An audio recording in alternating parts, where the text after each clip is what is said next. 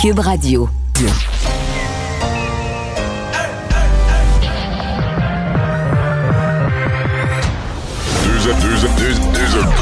Deux, animateurs cohérents, deux visions différentes. Une seule émission, pas comme les autres. Mario Dumont et Vincent Dessureau. Cube, Cube Radio. Bonjour tout le monde, bienvenue à l'émission. Il fait beau, il y a un fond de bonne humeur euh, dans l'air. Euh, c'est rare qu'un gouvernement. Il faut, il faut que la situation est vraiment mal pour que tout à coup un gouvernement se retrouve euh, avec le potentiel d'annoncer de si bonnes nouvelles. Salut Vincent. Salut Mario. C'est vrai que quand t'en as annoncé tellement de mauvaises, mais là, ben, tu, tu, tu grimpes sur la montagne des mauvaises, puis tu peux lancer des, des bonnes. Oui. Est-ce que tout le monde sera satisfait par contre? Ça, on verra parce que. C'est impossible, mais je pense que de façon générale, les gens vont quand On va voir apparaître notre été, on va voir apparaître le printemps, l'été, on va voir comment ça va pouvoir se dérouler. Parce que dire, euh, rappelez-vous, à 17h, ce plan de déconfinement qui va être annoncé, on va le surveiller, mais on va l'écouter en direct évidemment. Mais te dire, je me promenais dans mon quartier de Schlaga Maisonneuve euh, hier, j'entendais des gens qui disaient, là, en jasant, Hey, c'est demain qu'on déconfine. Puis là, ben, tu penses? Oui, oui, demain, euh, c'est à partir de demain qu'on déconfine, puis tout ça je suis pas intervenu. C'est un processus par étapes. C'est ça. il, va y avoir des dates, euh, certaines réouvertures progressivement. Il faut écouter aujourd'hui, mais le plan euh, donc euh, va, nous être dévoilé, mais on déconfine pas tout aujourd'hui. là. Mais Malheureusement. Ça va, être, surveillé. Il y a peut-être des régions aussi qui vont changer de couleur. Il y a plusieurs choses qui peuvent être annoncées aujourd'hui parce que le portrait a quand même changé beaucoup et pour le mieux depuis la dernière fois que M. Legault a pris la parole. La vaccination a progressé. En voilà, on va rejoindre Paul Larocque et l'équipe de 100 Nouvelles. Est maintenant 15h30, c'est le moment d'aller joindre Mario en direct dans son studio à Cube Radio. Salut Mario, salutations à, tes auditeurs. On est à 90 minutes ou à peu près euh, du point de presse. Je ne sais pas si ce sera le plus écouté, mais en tout cas le plus attendu depuis un bon moment. Euh, le plan de déconfinement. Euh, la grande question, Mario, est-ce que le gouvernement va trouver, les autorités vont trouver le, bon dosage aujourd'hui? Ouais, moi je, trouve surtout, est-ce qu'ils vont trouver les bons mots ou le bon message? Tu sais, quand on va annoncer, par exemple, qu'on va ouvrir les terrasses, on parle du 28 mai, que ce soit cette date-là ou une autre, mais en tout cas assez prochainement, on n'a pas vraiment d'inquiétude, Paul, sur le fait qu'il va y avoir du monde ces terrasses. On n'aura pas besoin de l'expliquer plusieurs fois qu'à cette date-là, ça va être plein, puis les gens vont vouloir y aller, à que la température soit exécrable, mais les gens vont être intéressés. Pour moi, l'enjeu pour le gouvernement, c'est de réussir à garder une certaine adhésion, c'est-à-dire de je pense que la population, tu sais, quand t'es arrêté à une lumière rouge, puis la lumière est longue, puis elle est longue, la lumière, puis elle tourne au vert, là, tu te poses pas mille une question, t'avances. Et je pense qu'il y a une partie de la population qui va attendre juste ça, de voir comme une espèce de lumière verte, comme si tout à coup, là, bon, ben là, le gouvernement nous le permet, euh, tout est permis, là, des rassemblements, on invite du monde chez nous. Alors, euh, le fait est que euh, la COVID est encore là, on l'a vu récemment encore dans certaines régions, plus même probablement que le printemps passé, parce que les variants sont plus contagieux, même en période d'une baisse On a plus tendance à avoir des éclosions ici et là qui sont quand même compliquées. Je regardais même la France. La France, demain, c'est le, c'est la phase 2 de leur déconfinement. Ils vont rouvrir eux aussi, là, euh, restaurants, les terrasses, les cafés, etc. Ça ressemble un peu à ce qu'on risque d'annoncer au Québec aujourd'hui. Tu disais, en France, ils disent, ah, là, ça va mieux, ça va vraiment mieux.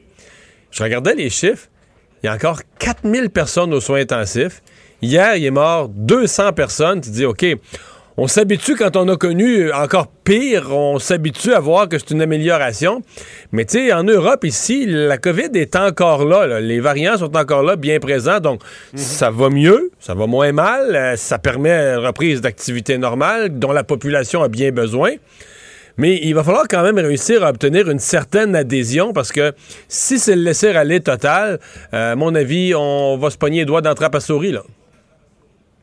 Et, et c'est juste l'évocation, ça, fait mal. Surtout qu'on a joué dans le film euh, aux fêtes et autour des fêtes. Euh, Mario, bon, euh, la levée du couvre-feu semble faire consensus. La, question la, vraiment la plus litigieuse, on parle beaucoup des salles à manger à l'intérieur des, restaurants, certes, mais d'abord, ce, qui touche les gens directement, c'est les contacts sociaux avec nos amis avec les membres des familles. Là, on prend pour acquis, Mario, et le gouvernement ne pourra pas ne pas jeter du lest là-dessus, que pour les rencontres extérieures, euh, ça, va, ça va non seulement être autorisé, mais probablement euh, encouragé dans la mesure où les Québécois ont besoin de respirer et de vivre.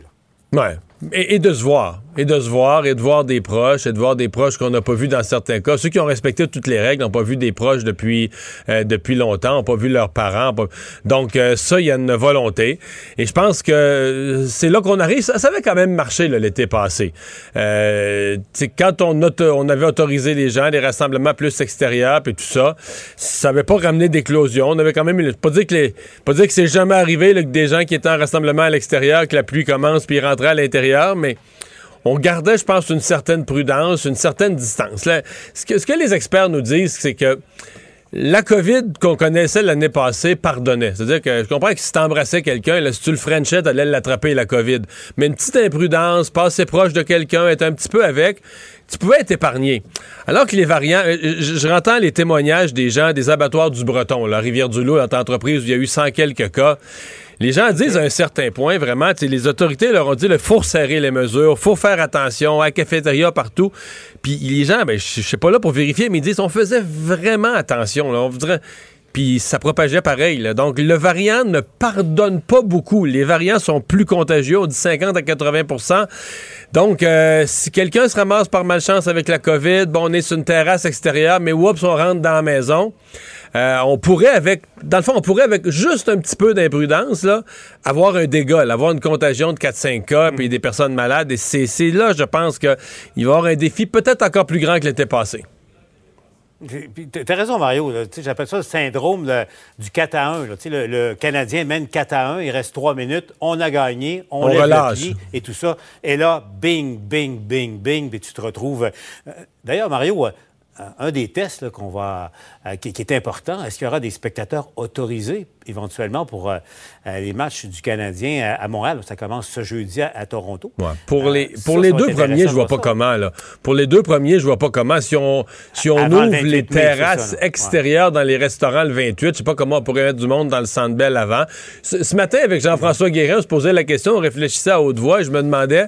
Parce que dans les stades aux États-Unis, quand on a rentré des gens, souvent, on a, préféré, on a privilégié les gens complètement vaccinés. Au Québec, essentiellement, il y a juste les gens des résidences personnes âgées et du personnel de la santé.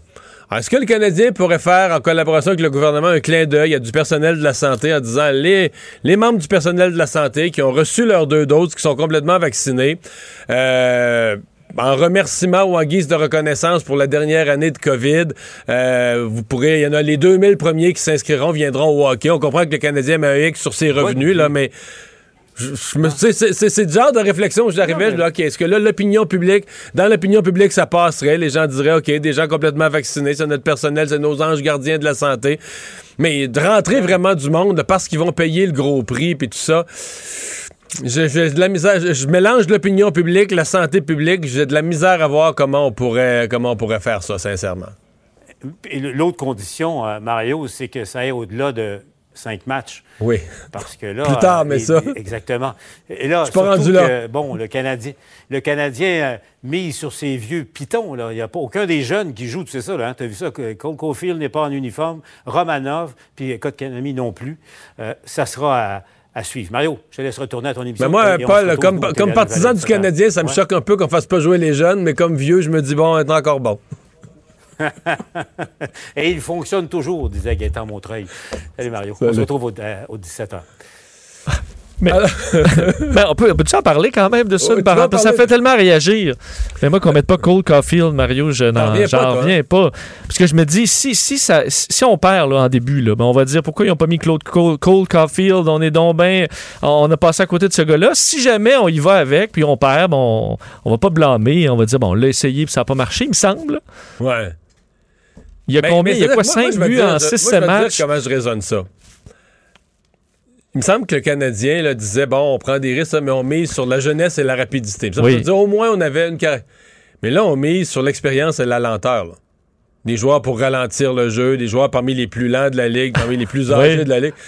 C'est sûr qu'à un Est-ce qu'on va aiguiser leur patin ou C'est ça, tu te demandes à un moment donné, est-ce qu'il y a encore. Remarque, euh, Corey Perry, il va être fatigué en série. Il frappe, puis il frappe dur, puis il va brasser en série. C'est juste que tu te dis, est-ce que l'équipe a encore une identité? Est-ce qu'il y a encore quelqu'un ou tu sais, ça fait un peu à tâtons, on essaye des affaires, là, on tombe, là, on signe des gars plus âgés, on les fait jouer, mais c'est toute la notion que Marc Bergevin a un plan, je trouve que ça en prend pour son rhume. là. Parce que c'était jeune et rapide, puis là, la rapidité, ça n'a plus aucune importance. Qu'on change de plan On- on met les complètement. euh, les plus lents de la ligue.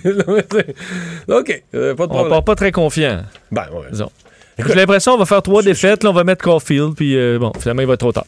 Ouais, je comprends qu'on mise sur les miracles de. On va en parler plus tard avec Jean-François Barry, mais qu'on mise sur les miracles de Carey Price, puis euh, on mise sur le côté euh, incapable de gagner en série de Toronto. Mais mettons que tu prends ça froidement, t'analyses ça froidement, il n'y a pas de série, là.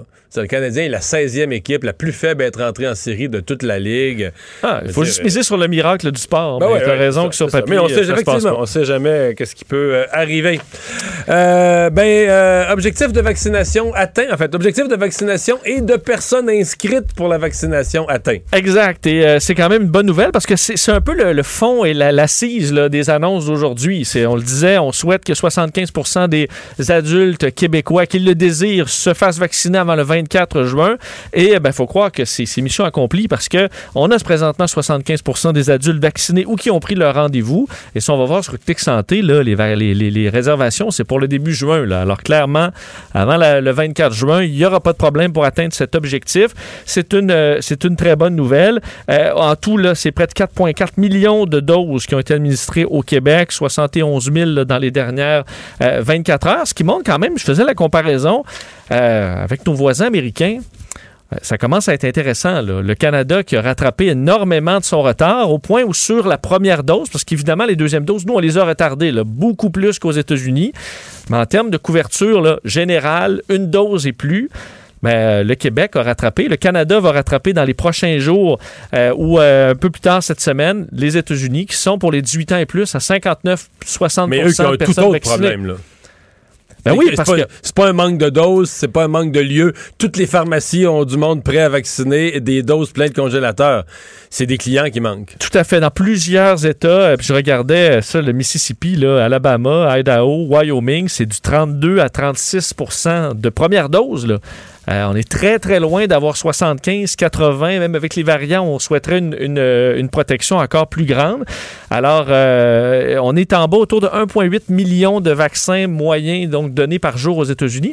On avait dépassé les 3 millions, là, 3 millions et demi, Mais encore là, c'est pas des 4 vaccins millions. qui manquent, c'est pas des lieux de vaccination. Tout à fait. On dit par contre que sur la baisse, il y a un ralentissement de la baisse de vaccination. Ça Alors, ouais. ça peut être encourageant, mais euh, vraiment, on aura un problème dans les prochaines semaines aux États-Unis. Il faudra attirer, convaincre les Américains Mais d'aller t'as se vu faire qu'il y a vacciner, des, alors que des chez nous, c'est pas un États où il y a des gens qui font carrément du porte-à-porte vaccinal, là, pour convaincre des gens, l'offrir, euh, expliquer dans des, dans des quartiers où les gens sont un peu moins au fait de l'actualité, puis tout ça. euh, Mais euh, écoute, euh, on- ça va devenir inquiétant et on va voir vraiment le Canada, euh, parce que nous, ça, je veux dire, les réservations, ne, euh, ça s'arrête pas. Là, hier, je pense que c'est 80 et quelques mille euh, réservations qui ont été prises sur Clic Santé, alors que c'est les générations plus jeunes qui sont donc Mais- de la partie.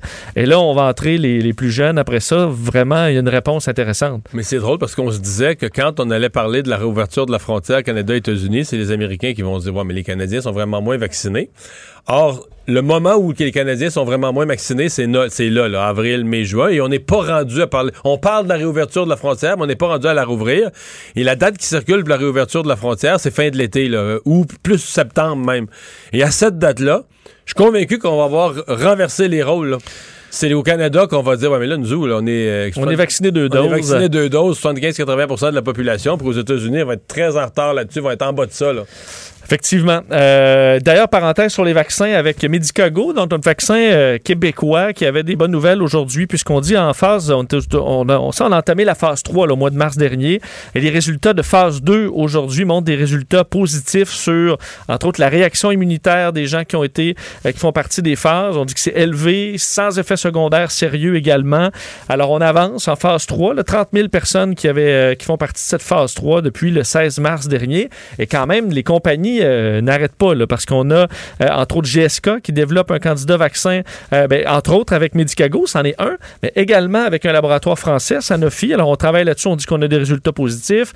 CureVac, un autre laboratoire allemand avec, donc, avec une autre en- entreprise, vont aussi de l'avant avec un Si je ARN me trompe pas, messager. lui, CureVac, c'était Elon Musk qui était derrière, Qui était ou derrière cas, ça? qui était dans, quelque part dans le décor. ouais, ouais. Fort possible. Et, Glaxo et GSK également qui travaillent sur des traitements Il y a une potentiels. autre que j'ai vu une, une annonce il y a deux semaines, Occugène, chose comme ça, qui, euh, qui dit avoir un vaccin bon contre tous les variants. Non, ça, continue, la, la recherche. Ben, parce qu'entre autres, le, le vaccin CureVac a pour but justement d'être prêt pour 2022 et d'être euh, très efficace sur tous les variants qu'on connaît Il y a une ou deux compagnies, à ma connaissance, qui travaillent, là, mais ça, c'est- presque tous les vaccins, quelqu'un s'essaye, puis ils réussissent pas souvent, là, mais les fa- fameux vaccins oral, là, évidemment, où là, tu changes complètement. Si quelqu'un réussissait l'exploit d'un vaccin oral, on s'entend que pour tous les pays en voie de développement, les pays pauvres, là, tu, là, tu viens de... De simple. Tu t'en vas chercher aussi un quelques pourcentages qui ne se font pas vacciner parce qu'ils qui ont peur des aiguilles. Qui ont peur de l'aiguille. Donc, ouais. euh, tu peux aller euh, grappiller comme ça un peu.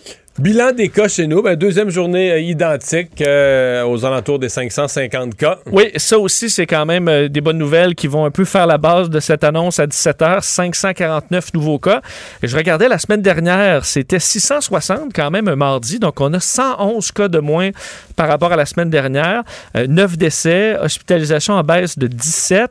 Et d'ailleurs, ça par On rapport a à... franchi le cap psychologique moins de 500. 484. D'ailleurs, par rapport à la semaine dernière, c'est 56 pe- personnes de moins hospitalisées. Alors, on s'entend que c'est une bonne baisse. 10 personnes de moins aux soins intensifs depuis la semaine dernière. C'est un plus 2 Mais ce que je aujourd'hui. à Paul Larocque tantôt, c'est fou comment on s'habitue. Comme les Français, ah, là, ça va mieux, tout ça. C'est OK, en en- ce qu'ils appellent les soins intensifs, qu'on appelle, nous, les soins... 4000 personnes. Mais c'est parce qu'ils ont connu 6000, puis là, c'était 5000 encore il y a deux semaines, il y a 10 jours. Puis là, ils sont juste à 4000. Oui, mais la France a annoncé des déconfinements bien avant d'avoir euh, de très bons chiffres Ouais, là, ouais. Dans, dans les hôpitaux. Mais Euh, il laisse un couvre-feu, il laisse quand même des mesures. Mais tu sais, tu dis, OK, hier, 4 4000 aux soins intensifs, 200 décès. Puis là, on déconfine parce que ça va beaucoup mieux. C'est vrai que ça va mieux si, si eux se comparent avec ce qu'ils ont connu il y a un mois. Mais elle peut pas vraiment dire que tu as gagné la guerre contre la COVID quand tu as eu la veille 200 morts, tu as 4000 personnes qui se battent pour leur vie aux soins intensifs. Non, et des fois, si tu passes de 6 000 à 4 000, de ce que je comprends de plusieurs médecins euh, au, au Québec, ça mettons tu descends à 4 000, ça veut pas dire que tu peux remonter à 6 000 si ça repart, parce que ton, tes équipes sont épuisées. euh, tu, tu- souvent, il y a des gens qui ont même quitté.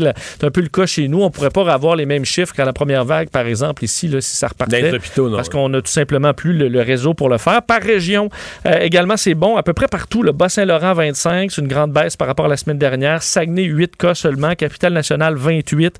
Euh, Estrie, 43. Montréal, 173. Euh, Chaudière-Appalaches, 65. C'est encore élevé, mais c'est en baisse. Et dans le Grand Montréal, à peu près partout, c'est des baisses aujourd'hui. Alors, somme toute, un bon bilan. Euh, tout comme l'Ontario. L'Ontario, là, bilan en bas de 2000 cas pour la première fois depuis le 24 mars dernier. Euh, ça fait du bien. 1616 nouveaux cas, 17 morts. C'est quand même toute une troisième vague parce que c'est le 24 mars, c'est il y a deux mois. C'est-à-dire que ça fait deux mois qu'ils sont en haut de 2000 cas par jour. Ah oui, c'est pas pour rien qu'on est à 1484 hospitalisations. C'est en hausse aujourd'hui, mais souvent le mardi, c'est des, c'est des journées en hausse. Euh, par contre, aux soins intensifs, c'est une baisse de 15 alors qu'on a vacciné près de 110 000 euh, Ontariens. Et au niveau canadien, pour terminer dans les statistiques, on a atteint le 25 000e décès euh, depuis le début de la pandémie au pays. Euh, 25 007 décès, c'était le dernier bilan du jour au pays. Pour rappeler que 44 de ces décès se sont produits au Québec. On se souvient particulièrement dans la première vague. Justin Trudeau qui a fait le point ce matin, entre autres, qui a donné pour la première fois des indications précises sur les approvisionnements de vaccins de juillet. Oui, et euh, quand même beaucoup de dossiers sur, euh, sur, euh, donc dans ce point de presse concernant de, de Justin Trudeau. Sur les vaccins, là, au moins 2 millions de doses de Pfizer BioNTech par semaine d'ici la fin du mois de juillet. Donc, en gros, on en recevait beaucoup et on va continuer d'en recevoir beaucoup. La- Le L'approvisionnement Pfizer, ne va pas se tarir. le- Et vraiment, ce sera du Pfizer beaucoup. En fait, comme cette semaine, là, on a atteint un sommet, 4,5 millions. C'est 3,4 millions de Pfizer, 1,1 million de Moderna. Donc, au total, c'est 9 millions de doses de vaccins qui est attendu pour le mois de juillet. Bref, le rythme euh, intense, on va pouvoir le poursuivre, ce qui est une très bonne nouvelle pour les deuxièmes doses, entre autres. Euh, doses qui vont contribuer, au dire de Justin Trudeau, à maintenir le Canada dans les premiers pays du G20, là, on le disait, en matière de vaccination quotidienne, où on y est depuis maintenant deux semaines, a tenu à rappeler le premier ministre. On sait que la santé publique a donné comme barrière, là, euh, objectif 75 également de personnes vaccinées une dose et 20% euh, deux doses pour pour une reprise partielle des euh, activités. Autre dossier quand même où il y a eu beaucoup, beaucoup de questions à M. Trudeau aujourd'hui, c'est concernant le major général Fortin. Je viens de cette, euh, cette histoire vendredi soir et ça faisait grand bruit. Là, euh, le, major qui s'occupe évidemment de la distribution des vaccins au pays, un poste capital en cette période difficile. on annonçait qu'il se retirait de son poste à la tête de la logistique, donc remplacé par la brigadière générale Christophe Brody pour une affaire d'allégation d'inconduite de nature sexuelle. Et là, on apprenait bon, que c'est un dossier qui date de 1989 où ce serait. Mais là, on est peut-être plus sûr de ça. On ne sait plus, en fait. Là. On ne sait plus rien. Ça, c'est ce que le réseau CTV rapportait. CTV rapporte, mais là, euh, M. Trudeau semblait laisser entendre que, que c'était pas quelque chose de, de, si banal que ça. Mais en fait, on, il dit ça, mais on le si on n'a pas les circonstances, on sait tellement euh, rien. on sait rien. Euh, par contre, M. Trudeau savait euh, depuis plusieurs semaines, assez dire donc qu'il y avait allégation de nature sexuelle visant bon le, le, le, responsable de la distribution des vaccins, indiquant que les autorités responsables et leadership militaires sont en train d'engager un processus dans ce dossier-là. Je vous le fais entendre. C'est des réponses quand même à la Justin Trudeau, là, donc c'est parfois un peu vaseux, pardonne-moi l'expression, mais on peut l'écouter. C'est une situation euh, qu'on ne voudrait pas être en train de vivre maintenant au milieu de cette euh, de, de, cette, ce moment particulièrement important, mais c'est aussi évidemment extrêmement important euh, de prendre au sérieux euh, quand il y a des, des préoccupations. C'est pas du tout moi ni mon bureau. Euh, qui euh, se penche sur ce processus. Donc, ces questions-là, c'est des questions plus appropriées pour les autorités en place. Bon, alors, euh, le Globe Mail, entre autres, qui révélait que le ministre de la Défense euh, a attendu deux mois après avoir pris connaissance de ces allégations pour retirer de ses fonctions le major euh, général Fortin, entre autres parce qu'on avait déjà tellement de dossiers d'allégations visant les hauts gradés des forces armées que là, il faut croire que celui-là a attendu un peu plus. Mais je trouve quand même qu'il faut que ce soit très grave, parce qu'il faut mettre dans la balance, l'intérêt collectif. je comprends que l'armée, l'image... Mais bon, s'il y avait s'il avait violé une employée là, dans le cadre des travaux de la vaccination, ou même s'il avait fait une agression sexuelle grave euh, dans les derniers... Mais là, c'est une affaire qui est vraiment une affaire de comportement un peu exhibitionniste à l'école, il y a 30 quelques années. Là, tu dis, est-ce que tu l'enlèves? Là, il est en charge, il est la cheville ouvrière, le pivot de toute l'opération vaccination dont dépend potentiellement l'économie, même peut-être la vie de certaines personnes là, dans tout le Canada. Avec des résultats. faut juste qu'on peut lui attribuer euh, tout ça, peut-être que oui, peut-être que non, mais, ça assurément que ça marche, oui. Fait que, tu sais, euh, au gouvernement, c'est assez dur que ça marche, c'est assez rare que ça marche. Là, quand ça marche, est-ce que tu vas vraiment tout déstabiliser ça? Moi, je suis d'accord. Mais peut-être que Peut-être qu'il me manque juste l'information. Si je connaissais la réalité, euh, je changerais mon discours. Mais quand on nous dit rien. Puis là, c'est ce que CTV a appris pour l'instant, c'est ce qu'on a comme information.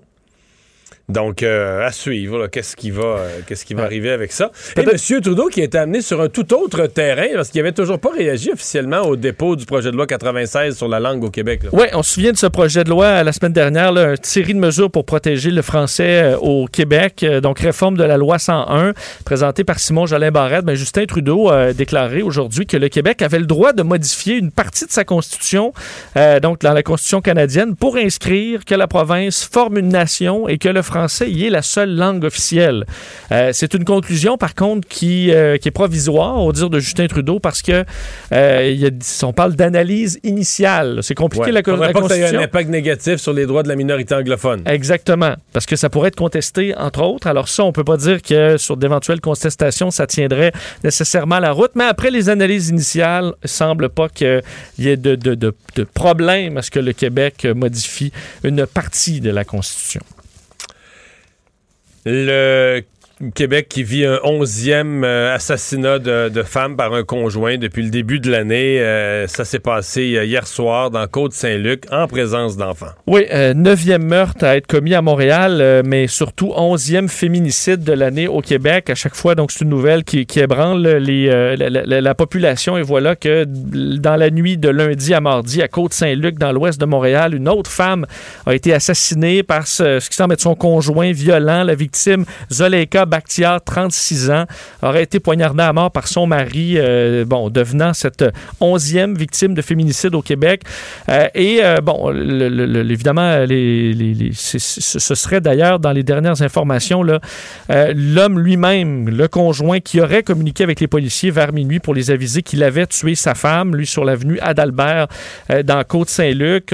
également une voisine de l'immeuble qui aurait entendu des cris de détresse. Sur place, les policiers, les ambulanciers qui n'ont plus rien faire ont constaté le décès de la mère de famille sur place et également la présence, tu le disais, de deux enfants en bas âge, dont un bébé qui se trouvait à l'intérieur du logement où s'est produit le meurtre. Dans les euh, dernières minutes, on apprenait que le suspect, euh, Ario Barzan Bakhtiar, a comparu au palais de justice de Montréal pour au moins un chef d'accusation de meurtre au second degré. Euh, d'ailleurs, on confirmait chez la procureure, bon, maître Anne-André Charrette, un contexte de violence conjugale dans ce dossier. On se souvient que cette série de féminicide avait amené le gouvernement de François Legault à annoncer une série de mesures sur cinq ans, un programme de plus de 200 millions pour lutter contre la violence conjugale. Alors cette série noire, malheureusement, qui se poursuit au Québec. Euh, le chantier de la Romaine qui reprend, un chantier qui avait été ralenti par une euh, éclosion de la COVID. Oui, grosse éclosion. On se souvient, au total, c'est 26 cas euh, répertoriés chez les employés, chez les travailleurs au, au, chantier hydroélectrique Romaine 4. ça avait, bon, été compliqué. 200 travailleurs avaient été évacués au début du mois de mai. Seulement les travaux jugés essentiels étaient faits depuis. Mais là, ça fait deux semaines. Aucun cas n'est apparu. Ça permet donc la relance du chantier. D'ici la fin du mois, c'est 450 travailleurs qui pourront accéder au chantier. Il y aura par contre de nouvelles mesures sanitaires. Tous les travailleurs devront passer un test de dépistage à leur arrivée et également après cinq jours euh, de séjour sur le chantier. Euh, les 72 travailleurs évacués au début de l'éclosion vont pouvoir revenir, mais devront fournir un résultat négatif à un test de dépistage. Et on dit chez Hydro-Québec euh, qu'on a resserré toutes sortes de règles. Port du masque sera davantage surveillé, la distanciation sociale, moins de personnes dans la cafétéria. Et on va aussi essayer d'éviter ou changer certaines procédures pour éviter que des travailleurs s'arrêtent, entre autres, à Havre-Saint-Pierre. Donc, pour protéger la communauté, les convois routiers qui partent de cette île euh, et de l'aéroport de Havre-Saint-Pierre vont se rendre directement au chantier euh, et ne plus s'arrêter. Question d'éviter des risques de contamination dans la population locale. Alors, ça a été compliqué, mais finalement, après deux semaines, ça peut repartir. Culture et société.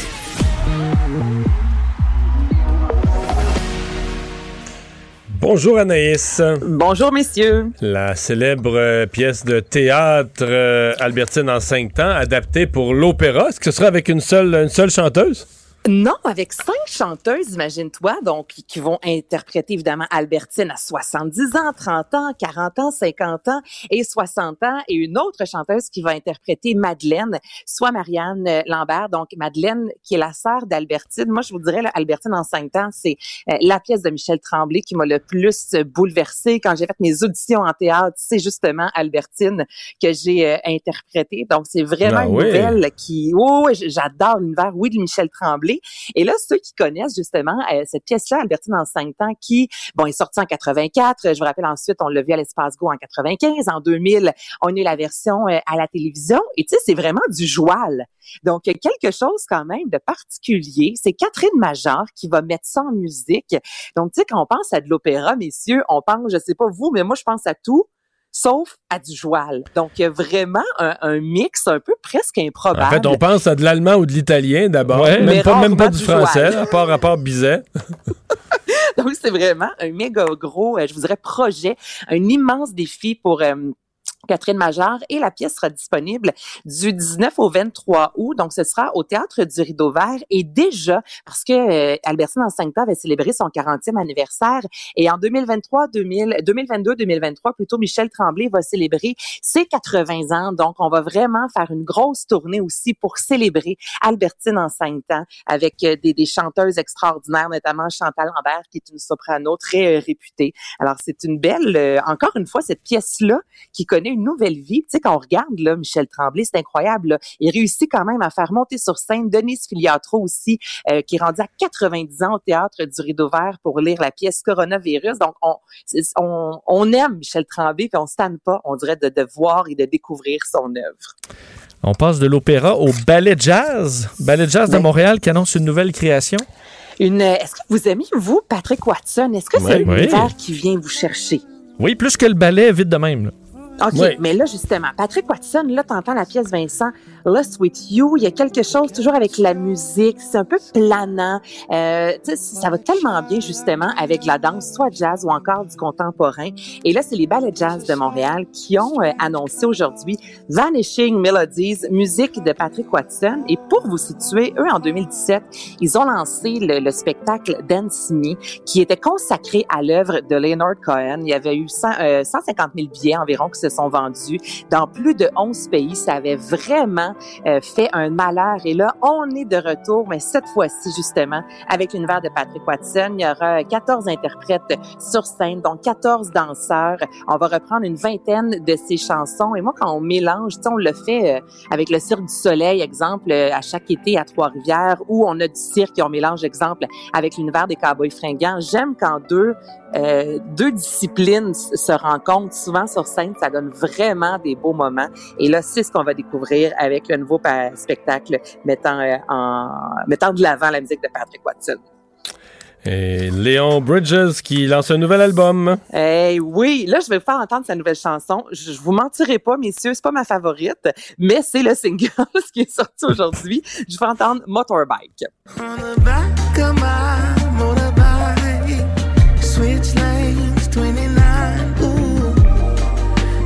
feeling Tu sais, c'est pas mauvais. Est-ce que ce sera la chanson qui va faire euh, la chanson de l'été euh, 2021? Je mettrai pas un 20 là-dessus. Et là, on vient d'apprendre justement que le chanteur nous offrira un nouvel album le 23 juillet, Gold Digger Sound.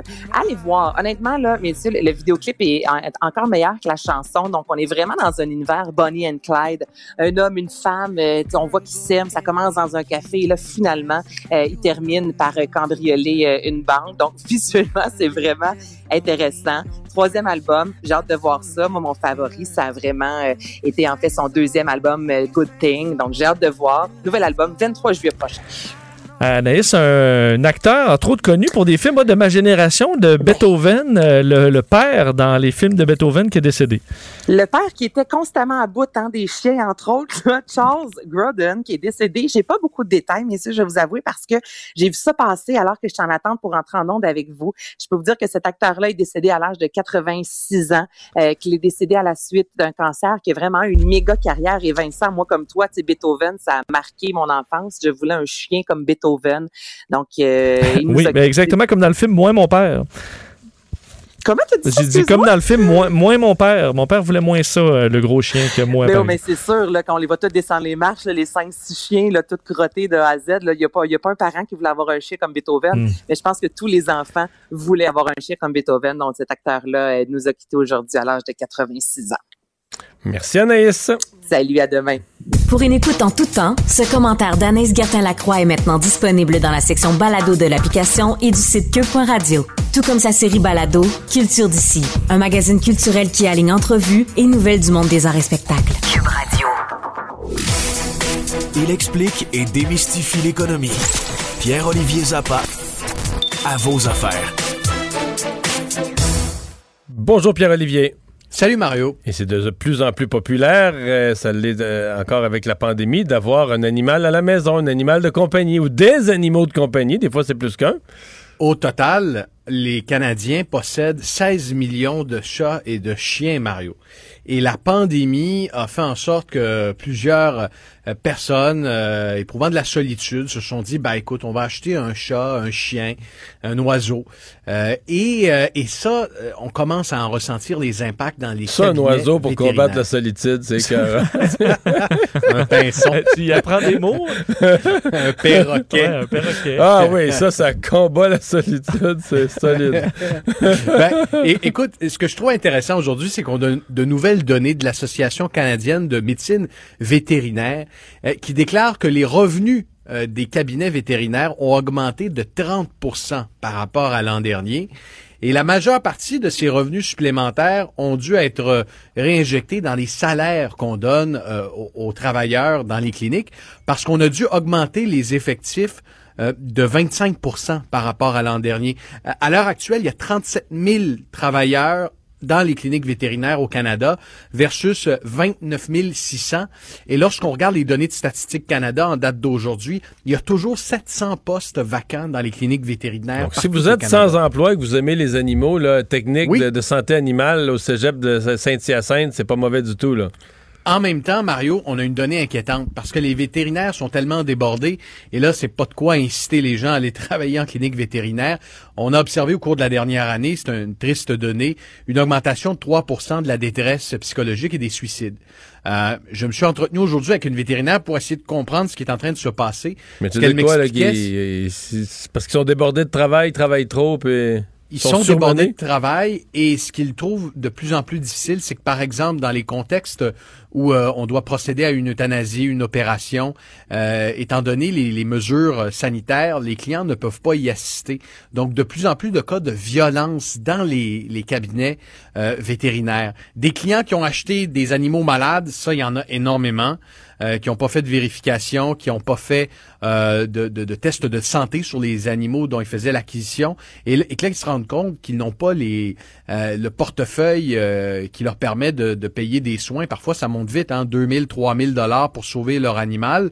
Et là, euh, ben malheureusement doivent s'en séparer et ça ça crée une détresse psychologique euh, euh, importante selon euh, selon l'association des, des des cabinets vétérinaires. Bref, au cours de la dernière décennie, les Québécois ont dépensé 64% de euh, une progression de 64% des dépenses liées à leurs euh, animaux de compagnie.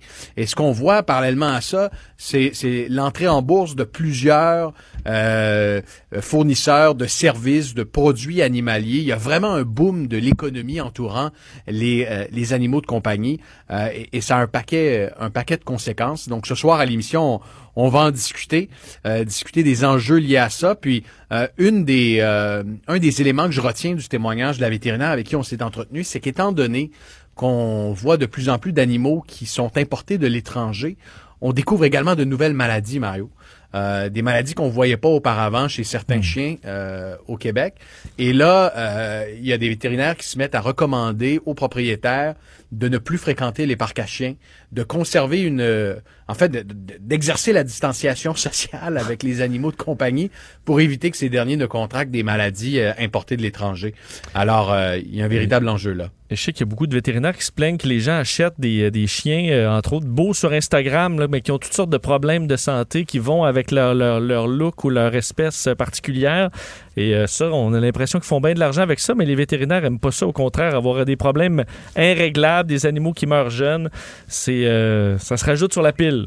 Mais Ouais, dans et- les... et le phénomène, le phénomène auquel on assiste, c'est que, tu sais, auparavant, il y avait des usines à chiots au Québec, euh, et, et là, on, on a des usines à chiots de l'étranger qui fournissent des distributeurs euh, québécois, canadiens, et ça passe sur toutes sortes de canaux comme les comme les médias sociaux.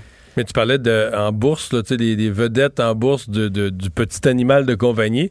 Mais il y a même des compagnies d'assurance. Je voyais passer comme True Panion puis tout ça. Je pense c'est retombé un peu. Il y a eu un énervement. Mais sais, il y a- des actions qui ont marché fort de compagnies d'assurance d'animaux de compagnie. Le marché des assurances. Donc, assurer son animal de compagnie au cas où il arrive quelque chose, c'est un marché qui, semble-t-il, est en pleine expansion. Écoute, une assurance vie pour son euh, pour son perroquet, qui sait. Euh, beaucoup de gens ont hâte d'aller voir des spectacles, entre autres de retourner voir... Excuse-moi, Dans ton assurance vie pour ton perroquet, la première question, c'est avez-vous un chat? si, si tu coches oui, tout de suite, ça te coûte, Ça coûte plus cher. T'as- Ouais, une surprime. Bon. Parlons de Bon, oui, Céline. excuse Vincent. Parce que plusieurs Québécois ont hâte de la retrouver, Céline, sur scène, et elle sera sur une scène québécoise.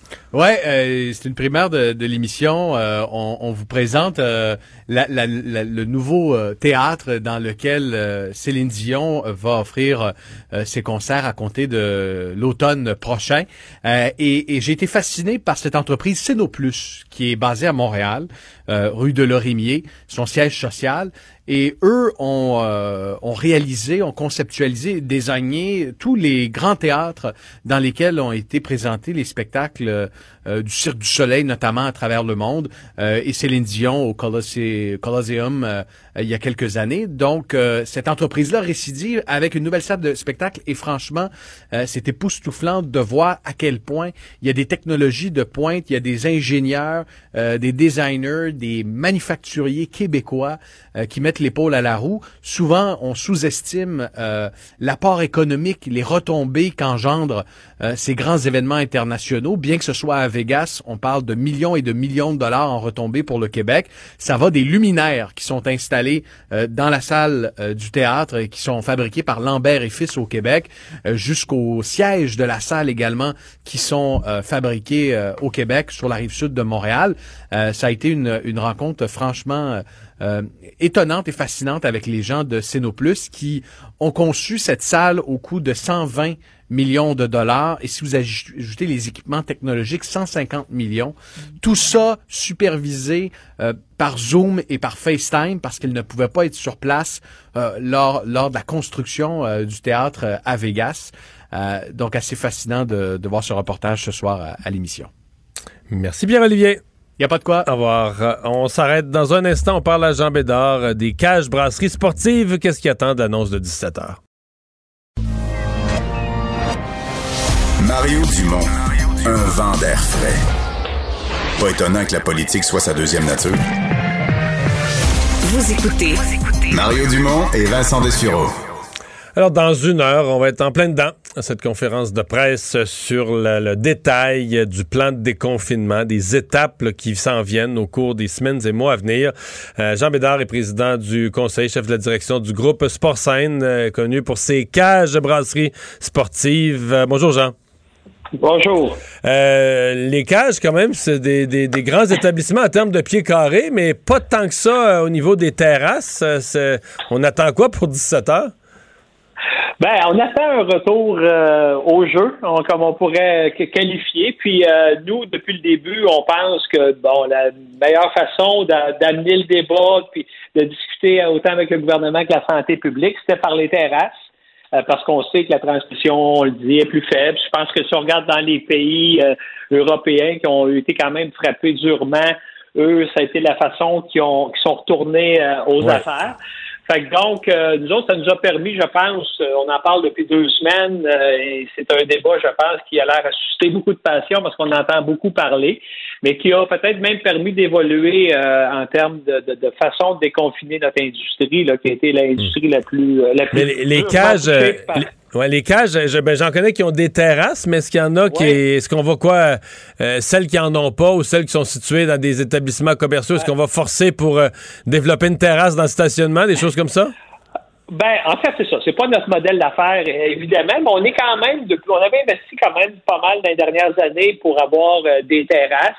La, bonne nouvelle aussi, c'est qu'il y a des, des villes, puis même des centres commerciaux qui déjà euh, nous, nous euh, prenaient de l'avance pour nous aider à être capables d'agrandir les superficies, soit dans des stationnements ou dans des endroits temporaires. Puis ce qu'on nous dit, c'est que euh, le gouvernement va être assez tolérant cet été là sur sur la, la, la c'est, peut-être ces demandes-là un petit peu plus différentes que ce qu'on a d'habitude. Mais par contre, ce qu'on sait aussi, puis on l'a dit, il faut pas faut réaliser que dans cinq semaines, on est à la mi-juin, fin juin, on nous parle qu'on va avoir un été qui, euh, qui va peut-être être mieux que l'été passé. Euh, fait que ça, on peut commencer par les terrasses. Assez rapidement, l'intérieur va ouvrir et on va revenir à une capacité euh, plus normale. Donc, je prends l'exemple ce midi. Ben, si tu as 40 places à la terrasse, les gens peuvent s'asseoir. Ben, tu rappelles du personnel, tu commences à te pratiquer tranquillement, pas vite c'est mieux, c'est mieux que, que pas, pas l'avoir du tout. Puis si on est capable d'avoir une date qui semble être précise, ben aujourd'hui, je peux vous dire que mes gens sont au travail, les commandes augmentent, euh, euh, les commandes de bière également, puis tout ça, pour se préparer. Et c'est plus facile quand on a des gens en marche de façon graduelle que de dire du jour au lendemain, ben, on ouvre tout ou on ferme tout. Donc, euh, on, on va, on va voir, on va attendre ce qu'on va nous dire. euh, Oui, au Royaume-Uni, au Royaume-Uni, il y a eu à peu près six semaines là, entre la réouverture des terrasses et demain où ils vont ils vont avoir eux la réouverture. Pas demain, Ouais. c'est hier hier pardon qu'ils ont eu la réouverture des, des restaurants à l'intérieur. Il s'est passé à peu près six semaines entre les deux. Ouais, c'est ça. Par contre, nous, euh, notre euh, situation épidémiologique, en tout cas, de la misère à ce mot-là. Épidémiologique? je c'est ça, exactement. Est, me- est- est meilleur que ce qu'il y avait euh, en Angleterre quand ils ont ouvert les terrasses, puis Ouais. en France également. Ouais. Les France, en France, on ouvre demain les terrasses, puis ils sont encore à 20-25 000 cas, là, puis à peu près 5-6 000 d'hospitalisation. On n'est pas là. là. L'année passée, au Québec, on était dans une situation similaire, puis on parlait de réouverture. Oui, oui, oui.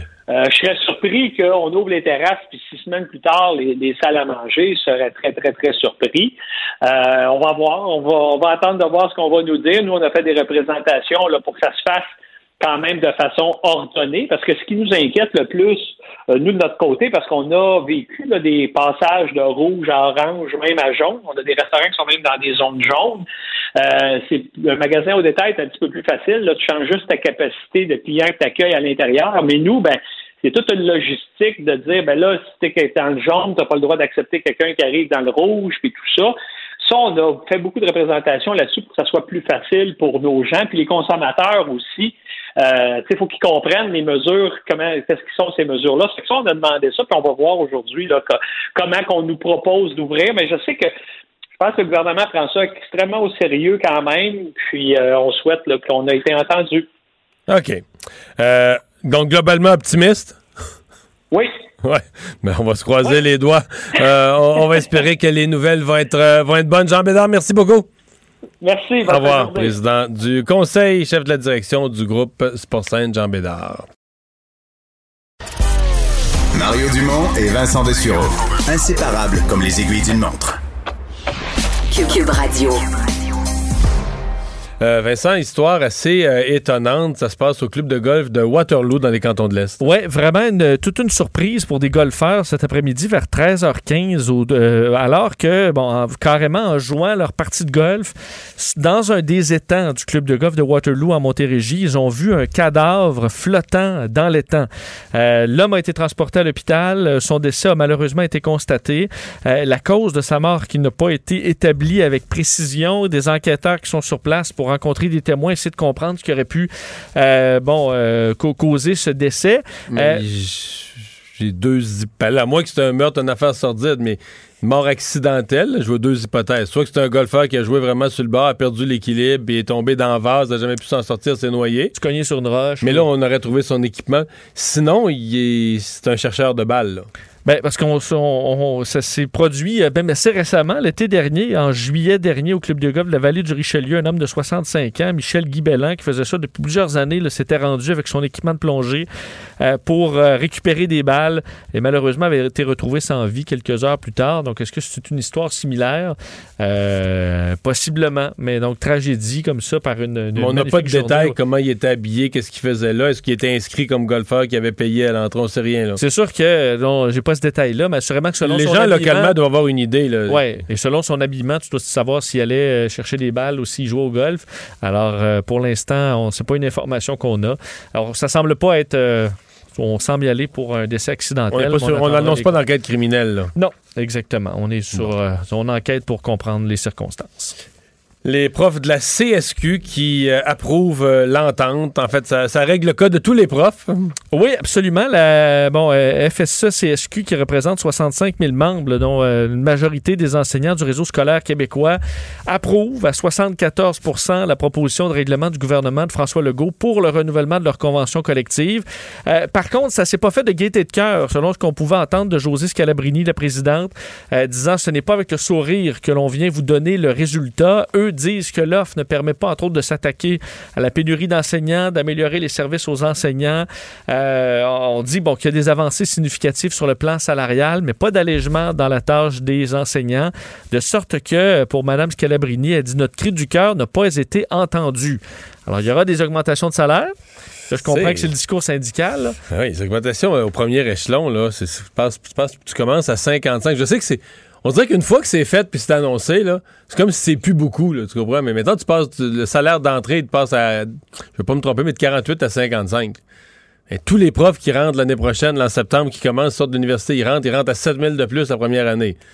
C'est quand même substantiel. Ben, c'est pas beaucoup de monde qui sont pas- augmentés de ça d'une année à l'autre. Ben oui, c'est ça. C'est pas zéro. C'est pas. Puis je veux dire, pour les contribuables, c'est une facture. On paye pour ça. Puis on, on peut comprendre le pourquoi. Puis dire, ah, ça prenait ça, faut recruter davantage, faut les garder, puis ça nous prend des jeunes. ça- On peut se l'expliquer, mais c'est pas gratuit, là. En tout cas. Mais est-ce qu'on avait, euh, sur la question de... En fait, ils ont accepté, là, donc il faut croire que le salaire, euh, euh, bon, euh, au moins, on, est- on était satisfait avec cette offre-là, parce que le côté, là, trop de travail, c'est quand même quelque chose qu'on a ramené beaucoup pendant les négociations, dire on a trop d'heures, euh, pas assez d'aide au service aux élèves, mais finalement, euh, on a accepté quelque chose sans ça. Je suppose qu'ils en ont gagné des bouts. Là. Une négociation, c'est une négociation. Euh, quand tout le monde signe à la fin, c'est parce que tout le monde a mis de l'eau dans son vin. Le gouvernement a cédé des choses. Eux ont cédé des choses. Euh, parce que ça s'arrête quand même pas là, parce que dans le monde de l'éducation, euh, la Fédération du personnel de soutien scolaire annonce une haute grève de ses 33 000 membres pour les 2 et 3 C'est la juin comédie. prochains. Pour les parents, tout ça, c'est une comédie. Là. On attendait que les profs aient signé pour dire bon, ben là, euh, si tu fais une journée de grève en même temps que les profs, tu, tu causes pas de dommages, tu causes pas de dérangement. C'est la même grève. Là, eux vont faire leur grève à leur tour. Oui, et euh, ça va se faire en quelque sorte par rotation, parce que là, le 2 juin, c'est les conducteurs d'autobus euh, de la commission scolaire Eastern Township, par exemple, qui seront en arrêt de travail jusqu'à midi. Le personnel de soutien francophone va être en grève le lendemain jusqu'à midi. Le personnel anglophone euh, va prendre le relais de midi à 20 heures. Et ce qu'on conteste, entre autres, c'est les augmentations salariales qu'on trouve insuffisantes. On dit que ce que le gouvernement avance de- d'augmentation de, 8 c'est pas vrai. Dans le fond, c'est 5 avec des montants forfaitaires.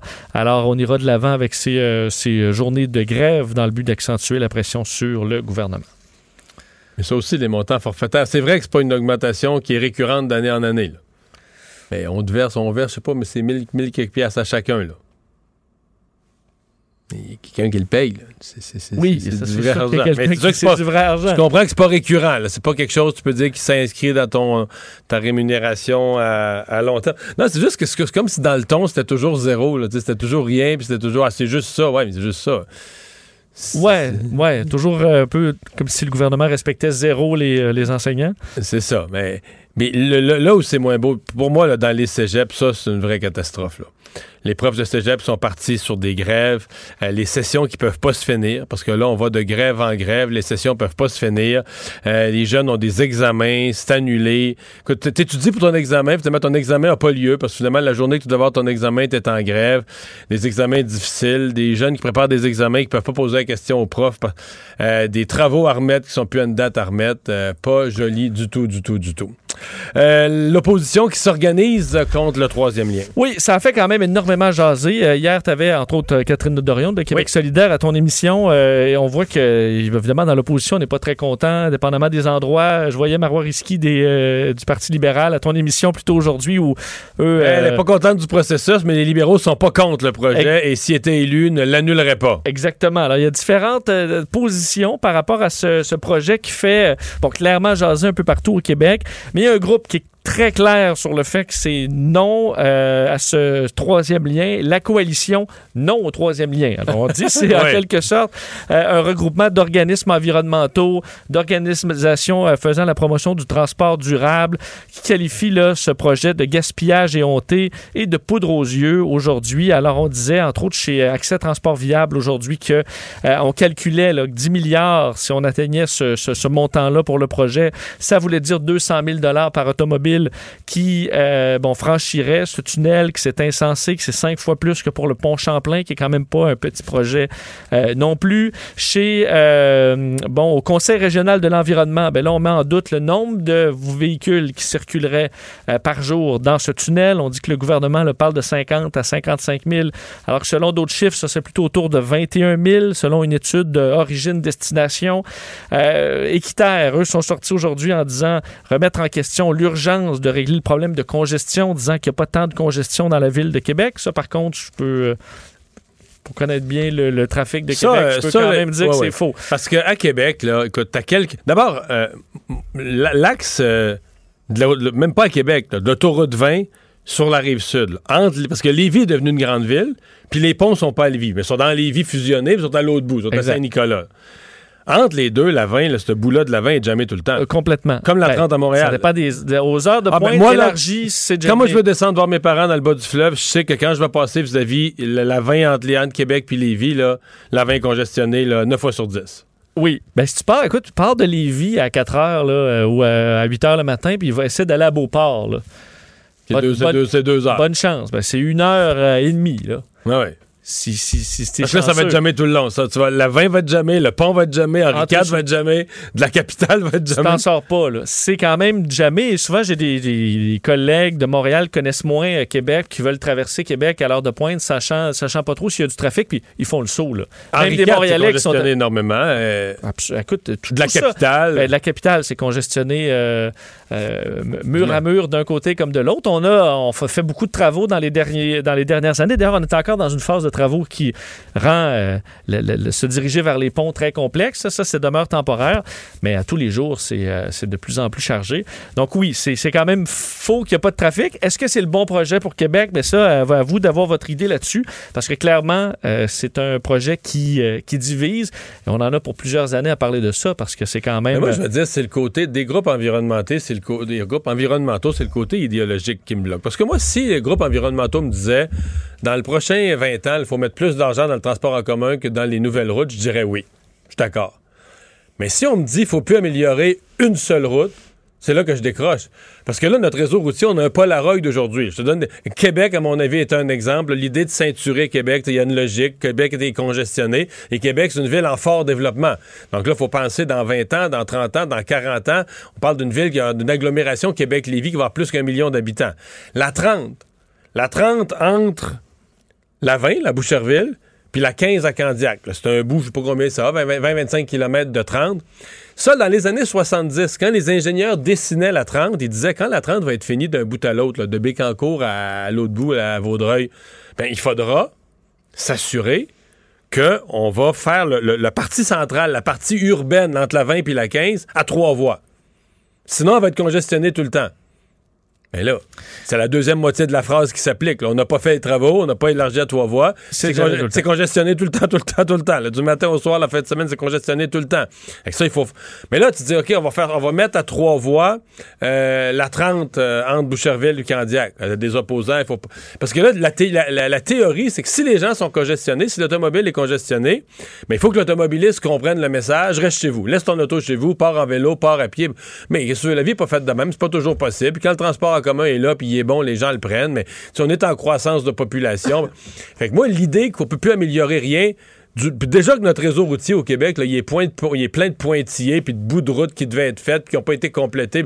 Fait que si on le gèle comme ça puis on l'améliore plus, moi je décroche. Donc on, puis présentement, est-ce que quelqu'un peut accuser le Québec de ne pas investir dans le transport en commun? Le REM, la ligne bleue, ça retarde. Mais tu sais, ils voulaient, ils voulaient voter un projet de loi l'année passée puis les environnementalistes étaient contre parce qu'ils disaient ah, faut faire les, on va sauter des études environnementales. Mais la ligne bleue du métro, faut la faire. Il y a des projets de tramway à Montréal, il y a le projet de REM dans l'est, des projets de transport en commun, il y en a à Gatineau, il y en a à Québec, le tramway. Qu'il y en a. Puis il y a aussi des projets d'amélioration du réseau routier. Puis moi, je n'ai pas. un- Je pense pas qu'il faut avoir un blocage idéologique à dire là, on n'améliore plus aucune route parce que là, c'est le transport en commun. Non, et si on veut densifier, on veut densifier les centres-villes, ben, tu peux densifier le centre-ville de Lévis et de Québec avec un lien rapide entre les deux, là, où tu n'es pas Ouais. obligé d'aller nécessairement très Mais loin. ça, densifier, là. Mon avis, là, avec la pandémie, ça a pris un petit coup densifier. Oui, il faudra voir dans les Ça a prochaines pris un années. coup. Ça veut pas dire que ça va pas se replacer. Mais c'est pas euh, c'est pas tout le monde qui avait le goût avant de, de dire OK, il faut rentrer, il faut mettons, faut, faut que la population de Québec grossisse là, de X mille là. Puis là, tout ça, tout le monde s'en vient dans des nouveaux condos, dans Des quelques grandes tours, ouais. dans des grandes tours, à quelques kilomètres des mêmes lieux. Je pense qu'il y a des gens qui veulent un terrain. Puis Oui, mais à Québec, tu peux te développer à, à Lévis vers, vers l'est. Parce que là, c'est loin. Si tu t'en vas t'installer vers là, là euh, je veux dire, t'en venir travailler à Québec, t'en as pour euh, une demi-journée. Tandis qu'avec un lien rapide, tu peux densifier dans une partie qui l'est un peu moins, peut-être. Mais bon, c'est un projet qui, euh, qui va diviser, c'est sûr. Hausse de prix à la SAQ. Ah oui, écoute, on rajoute euh, de, à peu près une moyenne de 30 sous là, par bouteille sur 1827 produits. faut dire des produits réguliers, là, en approvisionnement continu. C'est ce qui a été confirmé par la Sûreté, la, Sûreté, la, la Société des alcools du Québec qui va hausser dès dimanche le prix d'un peu plus de 1800 produits. Par contre, on ne dit pas euh, le nombre de produits qu'on achète par lot. Donc, des produits euh, un peu moins courants. là, je comprends pas, Vincent, parce que ben, moi, j'accepte. Il faut que les prix s'ajustent, ça. Mais là, euh, qu'est-ce qui est le gros phénomène? Depuis deux, trois mois? On en a parlé une fois avec Pierre-Olivier Zappa. C'est la renforce. Le dollar canadien là, a monté, monté, monté. Donc là, on achète des vins californiens, ça nous coûte moins cher. Euh, on achète des vins euros. Ben, avec l'euro, c'est un peu moins fort, là. mais quand même, le dollar canadien s'est renforcé. En fait, nos achats devraient nous coûter moins cher. Oui, bon, on le dit d'ailleurs qu'on a fait des gains sur les produits négociés en devises étrangères. C'est quand même la Ah, majorité. Mais là, c'est le transport. Ça vraiment, là, on est la troisième hausse importante dans le transport. Et c'est Ouais, ça, là, qui commence à être euh, très cher, surtout les produits euh, de l'Europe et de la Nouvelle-Zélande, où là, on a épongé plusieurs, euh, plusieurs hausses. Mais je vous le disais, on dit, on dit pas... Des hausses de quel ordre? Est-ce qu'on donne un peu des ordres de grandeur? Des pour pour le, le- le transport, je vais ça pas trop loin. Ben, disons, ben, tu vois, les trois sur premières- une bouteille, ils donnent pas. ben, c'est 30 sous, là, En en, moyenne. moyenne. 30 sous d'augmentation. Il y aura 700 produits qui vont avoir une baisse de 33 sous. Euh, mais ce qu'on dit pas, c'est que tous les produits moins réguliers, euh, on n'a pas donné le nombre de produits qui vont augmenter dimanche, mais la dernière fois qu'on a fait ça, en août dernier, c'est euh, 3420 les spiritueux qui avaient été revus à la hausse. Donc peut-être le gros morceau de ce qui monte, on le sait même pas parce qu'on nous parle uniquement des produits, euh, disons, courants.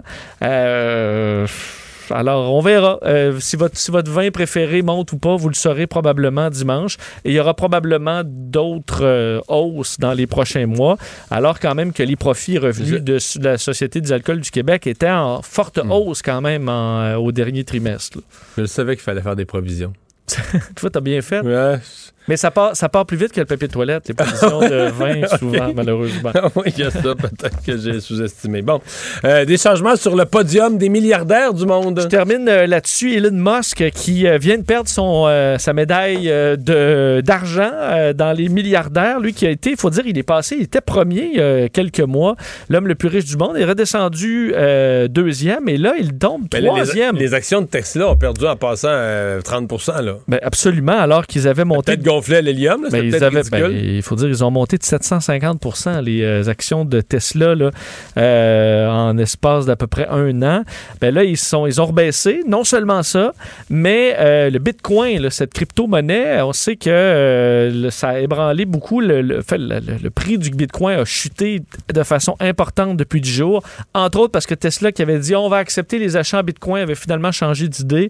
Ça a ébranlé vraiment le marché de la crypto-monnaie. De sorte que ben, les finances ont baissé de 9 milliards depuis le début de l'année pour Elon Musk, qui avait fait un bond Ah, Qui est considérable. devenu le plus riche, là? Euh, Toujours ben, Jeff Bezos? euh, Jeff Bezos. Et là, c'est Bernard Arnault. Euh, lui, euh, évidemment, de la marque française de luxe, où entre autres, on a Louis Vuitton. On a toutes sortes de, ma- de, de- de marques à l'intérieur de ça, de Il est champagne. rendu plus riche qu'Elon Musk. Lui est rendu plus riche que- qu'Elon Musk. Lui a fait quand même 47 milliards de dollars en hausse là, depuis à peu près un an. Il est à 161 milliards aujourd'hui de dollars. Euh, Bon. Et euh, grande croissance pour Bernard Arnault qui a investi entre autres beaucoup en Chine. Alors, euh, ça se passe bien pour lui. Mais pour Elon, il, Mais- écoute, il s'en sort bien, mais c'est un début d'année plus difficile. Monsieur Arnaud, la pandémie, c'est pas si pire. là. Il passe à travers. C'est pas si pire. Même pour Elon Musk, il faut dire que lui qui avait, entre autres, parlé beaucoup du Dogecoin, là, cette crypto-monnaie qui était une blague, et son passage à Saturday Night Live qui avait fait chuter beaucoup la. Bon, le. le- le- C'est un euh, peu le- inquiétant, Elon Musk. là. Il dit une chose positive ou négative, puis les crypto-monnaies montent puis descendent. C'est un peu bizarre. Tout à fait. Le hockey a tellement évolué, les jeunes maintenant, ils ont des skills comme ça se peut pas. Puis ces kids-là, ils rêvent à... Jean-François Barry. Un animateur pas comme les autres. Bonjour Jean-François. Salut messieurs. Alors, tel que prévu dans le plan de match du Canadien pour les séries, on mise sur l'expérience des joueurs âgés, puis on mise sur l'équipe la plus lente possible. C'était ça le plan de match? Incroyable. Vieille et lente. là- L'équipe vieille et lente. Quand, les, quand la ligue était euh, vieille et physique, on était jeune et vite. Maintenant que la ligue est jeune et vite, on est vieux et lent. Décidément, le Canadien ne suit pas la parade. Je comprends super bien la stratégie de- derrière tout ça, là, honnêtement. Parce que là, dans le fond, euh, je vais commencer par la nouvelle. On a appris aujourd'hui qu'on savait déjà que Keke et euh, Kofi n'allaient pas jouer au premier match. Là, chez Weber de retour à l'entraînement aujourd'hui. Et qui était dans les estrades? Romanov. Donc, c'est Romanov aussi qui va être laissé de côté. Donc, ça Fait fait, que les trois, trois jeunes espoirs sont dans les, dans les gradins. Et à mon avis, là, c'est euh, un DG puis un entraîneur qui jouent leur job. Si on avait un vote de confiance pour ces gars-là pour les prochaines années, ils joueraient ça différemment. Mais là, Dominique Ducharme, là, il joue sa vie, puis lui, il regarde sa formation, puis il fait Bon, moi, euh, je peux pas aller fort à fort avec les Leafs. J'ai une seule façon de les battre, c'est des frustrés, c'est des muselés, c'est de jouer un jeu d'échecs, c'est des empêcher de compter puis de gagner ça 2 à 1 en, en- en les frustrant, en les frappant puis avec un carry en forme. Donc, on a sorti tout ce qui pouvait créer des revirements. Ça veut pas dire que les autres en feront pas, là, mais tous les jeunes sont en, à part euh, Suzuki sont, euh, et Evans sont en dehors de, de la formation. C'est un plan, je, je comprends, c'est le plan Jacques Lemaire, euh, souvenez-vous avec les Devils qui disait comme bon, ben moi j'ai pas d'équipe, on va fermer le jeu, on va empêcher les autres de scorer. Mais- les Sables l'ont fait avec Hachek dans le passé, mais c'est un désaveu, je trouve, pour ta formation. Parce qu'un petit but de temps en temps, ça sert aussi quand même pour se rendre loin en Ah. série. Donc, Oldfield n'a pas prouvé, il a quand même marqué beaucoup, n'a pas prouvé que lui, au moins, avait sa place aux côtés de Suzuki, par exemple. Tu sais, moi, Cofield, honnêtement, c'est pas celui qui me dérange le plus. euh, parce qu'il a joué quoi? 8 games dans l'année, puis on savait que c'était à cause des blessés. Je dis pas que je l'aurais pas mis dans, dans l'alignement. Parce que les Mais fans le voulaient. là, tu regardes sur les réseaux sociaux, puis oui. le monde est en maudit. Là. Euh, ben, en fait, là, avec cette stratégie-là, là, t'as pas le droit de te, tromper. Parce que si le Canadien réussit ce que Dominique Ducharme et Marc Bergevin veulent faire, c'est-à-dire frustrer les Leafs et gagner la série, il n'y a plus personne qui va parler de cette décision-là. Parce que là, puis ils les veulent gagner des on- 1 à 0. Là. Dans des matchs Ils veulent très gagner physiques. 1-0. Très physiques. euh, Ils veulent leur faire perdre la boule. Tu sais, là, là c'est clair, là, on a mis euh, Anderson avec euh, Perry et Stahl. Fait que là, là, ce trio-là va jouer contre un des deux trios offensifs de l'autre côté. Ils sont pas là pour jouer euh, patin à patin. Là. Ils vont se faire frapper, ils vont se faire accrocher. C'est ça, ça la stratégie. Là. Puis l'autre trio Puis on offensif des sur le fait que les, les- les arbitres donnent moins de punitions en série. Fait que tu peux te permettre un niveau. de- des joueurs expérimentés, surtout, savent comment accrocher un peu plus. C'est drette là qu'on s'en va. Fait que c'est c'est le plan. Si, si ça fonctionne, je te dis, tous les, les fans vont avoir oublié ça. Mais si ça fonctionne pas, ils vont tellement se le faire mettre sur le bout du nez parce que moi, honnêtement, puis il y a quelques personnes qui m'ont texté aujourd'hui, il y a comme une perte d'intérêt de savoir que nos jeunes seront pas là. On veut voir du beau hockey, on veut voir, on- tant qu'à perdre, parce qu'on a l'impression que c'est ça qui va arriver, on veut perdre avec le futur du Canadien, on veut perdre avec, en leur donnant des matchs à ces jeunes-là. Fait que ça, c'est, c'est vraiment, vraiment, vraiment décevant. C'est, déplorable. Puis moi, j'en reviens au fait que, euh, tu sais, Ducharme, lui, il veut bien les développer, les jeunes, là, mais dans trois ans, si Cofield, il est bon parce qu'il a joué en série cette année, puis que l'autre a perdu sa job, ben, il sera plus là. Fait que lui, il joue pour gagner cette année, puis sa meilleure décision, selon lui, c'est de faire en sorte de bloquer les Leafs. Guy Lafleur en a parlé? Ouais, ben Guy Lafleur lui a donné son opinion parce qu'aujourd'hui, on l'a rencontré euh, concernant le fait que la Ligue junior majeure du Québec va euh, euh, retirer son chandail numéro 4 partout dans la Ligue, De toutes les seulement avec équipes? les remparts. C'est-tu de unique? toutes les C'est une équipes. première, ça? Ben, c'est fait dans la Ligue nationale pour Wayne Gretzky et ça a été fait dans la Ligue junior majeure du Québec pour le 87 de Sidney Crosby. Et je trouve que c'est une excellente idée de le faire pour, pour Guy Lafleur. D'ailleurs, il l'a dit aujourd'hui qu'il est, est content d'avoir ça de son vivant. Tu sais, c'est pas le temps de faire ça quand il va être, quand il va être décédé. Il a été élu meilleur joueur de l'histoire de la Ligue junior majeure du Québec euh, il y a quelques années dans un sondage. Euh, et c'est pour fêter en même temps les 25 ans des remparts. Écoutez, c'est 118 parties pour Guy Lafleur, 379 points. Ça, c'est, plus que trois points par match. Là. C'est du point en tabarouette. Donc, de 1969 à 1971. Donc, c'est un bel, un bel honneur. Puis, évidemment, tant qu'à parler de Guy Lafleur, on s'est inquiété de sa santé. Ça va de mieux en mieux. D'ailleurs, il a l'air en forme de ce qu'on a pu voir sur les vidéos. Mais on lui a aussi parlé du fait qu'un gars comme Kofi était laissé de côté. Puis, vous savez, Guy Lafleur n'a pas la langue dans sa poche. Donc, lui, il a dit euh, qu'il mettrait sans aucun doute. On a besoin de joueurs comme ça. Puis, il dit partout à travers la Ligue, on fait jouer nos jeunes espoirs. Puis du côté du, euh, du Canadien, on les assoit dans les gradins. C'est pas là que tu prends ton expérience. Et parlant d'espoir, on a une chronique écourtée parce que cette conférence de presse à 17 h, mais euh, y- on se demande ce qui pourrait avoir une annonce pour le Centre Bell.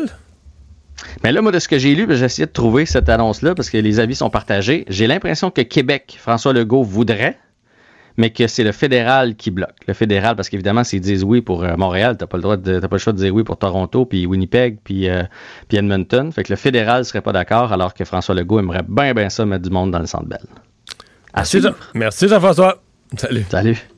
Pour une écoute en tout temps, ce commentaire de Jean-François Barry est maintenant disponible dans la section balado de l'application et du site cube.radio. Tout comme sa série balado, Avantage numérique, un magazine sportif qui aligne entrevues avec tous les acteurs du monde du sport. Cube Radio. Mario Dumont et Vincent Dessureau. Un duo aussi populaire que Batman et Robin. Cube, Radio. Le, le commentaire de Richard Martineau. Des commentaires pas comme les autres. Ah, tout est écourté quand il y a ces conférences de presse Ben oui. de 17h. Salut Richard.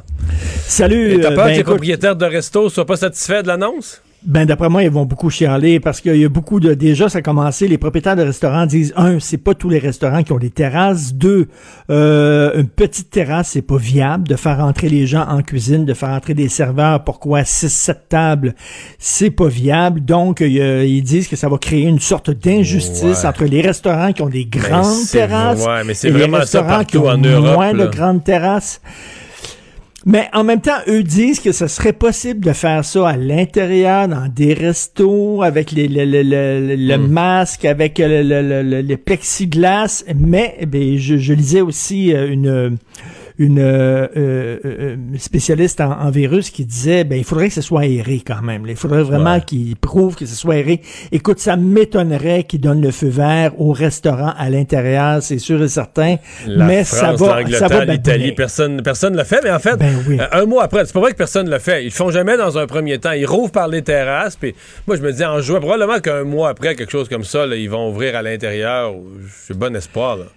Mais tu sais, tu donnes un, un pied en vol 3, là. euh, Ouais. ça, ça commence déjà Ouais. à dire, ben, ça n'a pas de maudit bon sens. Là, là, quand même, il y a un problème, c'est que si effectivement, ils, ils permettent au Centre Bell, euh, parce qu'il va y avoir Ouais, des spectateurs de vendre de la bière, de vendre des hot dogs de la bouffe, c'est à l'intérieur, c'est une sorte de restaurant. Même chose pour la ronde aussi. Il va y avoir des restaurants à la ronde.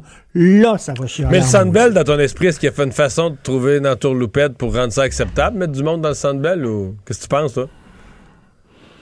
Hey. Ben, ils vont là puis ils mangent pas. Veux dire, Christy, tu sais, pas un restaurant. pas, Là, à un moment euh, donné, tu peux aller là pour regarder un match de hockey, jamais je Hmm. croirais, sans, sans, sans prendre de bière, sans prendre de dog. C'est, c'est pas, C'est grand, Ça en vient pas nécessairement avec. Là. Euh, Je sais pas. Richard, est-ce que Régis Labaume a quitté le point de presse sur le réseau euh, de transport à Québec en bougonnant, en babounant? Ben, il a l'air, tu sais, il a sacré le camp, puis là, il est parti. Ça là, ça. les rumeurs, les rumeurs disaient, ben, c'est parce qu'il est pas content, parce que où ça va déboucher exactement, là où le, le- le tunnel va déboucher dans le coin de Saint-Roch et tout ça.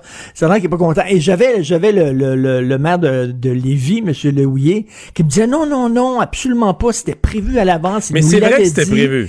C'est Oui, vrai, en même Richard, temps, il avait annoncé, Mario, il avait annoncé qu'il allait quitter pour le conseil. Ceci dit, C'est j'ai le point jamais vu le plus Ben important oui, ben oui, c'est ça. dans l'histoire moderne de Québec. C'est l'histoire, tu sais, c'est le point de presse le plus important et c'est un des plus gros chantiers de l'histoire du Québec. Et là, il va, il Hmm. va lever les feux. Qu'est-ce qu'il y avait de plus important au conseil Mais non, pas- municipal pas que ce là. point de presse-là? Je veux dire, ça, donc, il, il, il babounait, là. Il est vraiment parti. Mais ça me fait très rire qu'ils essaient, eux autres, de, de spinner ça en disant non, non, non, c'est parce que c'était c'était prévu à l'avance. Il devait, il devait partir. Mais c'est vrai par pas- ailleurs. Il avait dit qu'il Oui. voulait partir pour le, qu'il allait partir pour, là, pour le conseil. En même temps, quand, mettons, moi, j'avais été là, tu te dis, ouais, il dit ça, il le fera jamais. Voyons, tu sais, il quittera pas la conférence Excusez, de monsieur le premier ministre. Ben oui. C'est un projet, un projet de 10 milliards de dollars, là. Ouais. Il arrive avec 10 milliards de dollars. Entre 6 et 10 milliards. La marge de manœuvre est grosse, hein. Entre 6 et 10 milliards, là. Je sais pas Puis- si tu dis ça à ta blonde, je vais aller m'acheter un sofa, c'est entre 600 dollars et 1200. Ouais. Je Mais pas, sur, là, une, tu sais, genre. sur une décennie, euh, ça se peut. Oui, un projet peut. de cette dimension-là. Tout à fait. Hey, merci, Richard. Salut, bye, à demain. Mario Dumont et Vincent Dessureau. Joignez-vous à la discussion. Appelez ou textez le 187 Cube Radio 1877 827 2346. Bonjour, Gilles. Bonjour Mario, ça va bien? Ça va très bien. Est-ce que tu crois au potentiel de Gabriel Nadeau-Dubois comme chef Ben- de Québec solidaire? Ben, moi, je veux te retourner une question parce que je veux te faire travailler aujourd'hui. Il arrive quoi, Mario, quand tu es jeune puis que tu prends la tête d'un parti politique? Toi, tu l'as vécu. Alors, moi, mon constat, je vais te laisser répondre puis je te donner mon constat par la suite.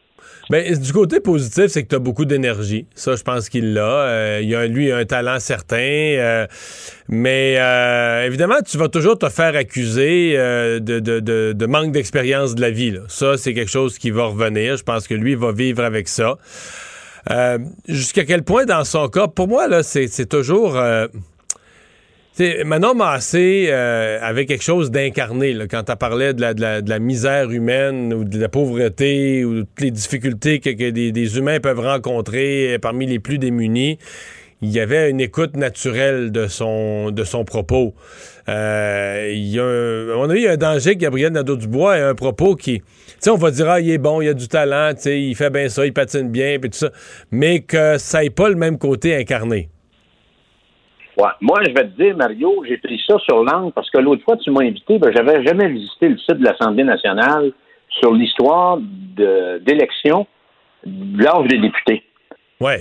Alors, quand tu regardes l'histoire des. à quel âge sont- euh, ont été élus dans toute l'histoire de l'Assemblée nationale, les gens qui sont rentrés en, en- les plus jeunes, les dix premiers, là, on- dont on fait partie, Mario, en passant. Toi et moi, oui. On se rend compte que ceux et celles, si tu deviens très jeune chef d'un parti politique, il est très rare que tu aspires à la plus haute fonction de l'État, c'est-à-dire premier ministre du Québec. Il y en a juste un qui l'a fait dans l'histoire. C'est Robert Bourassa. le- Non, c'est pas le sauver. C'est pas le sauver parce que Bourassa fait même pas partie des 25 plus jeunes. Ah, OK. Bourassa Euh, t'es élu, élu, je pense, député la première fois à 32 ans, 33 ans. C'est ça. Puis là, il est devenu, il est devenu premier ministre à 36. Paul Sauvé avait à peine 23 ans et quelques mois. Il y a quelques mois de différence avec nous. Et lui, il a remplacé le Noblet Duplessis quand Duplessis est décédé euh, subitement. Et par la suite, il est, il est mort lui aussi d'une crise Deux de mois plus tard, ben oui. deux, deux mois plus tard. Alors, on se rend compte que, euh, puis les deux autres chefs de parti, que euh, les jeunes, les dix premiers arrivés en tête de liste, André, André Boisclair? Et toi-même. et moi, OK. final. Il n'y en a pas d'autres. Alors, euh, donc, euh, est-ce que Nadeau-Dubois va être capable, il part de très loin, faut qu'on, faut que, je suis d'accord avec toi, il est très bon en chambre, mais est-ce que tout ça a un impact dans l'urne, Mario?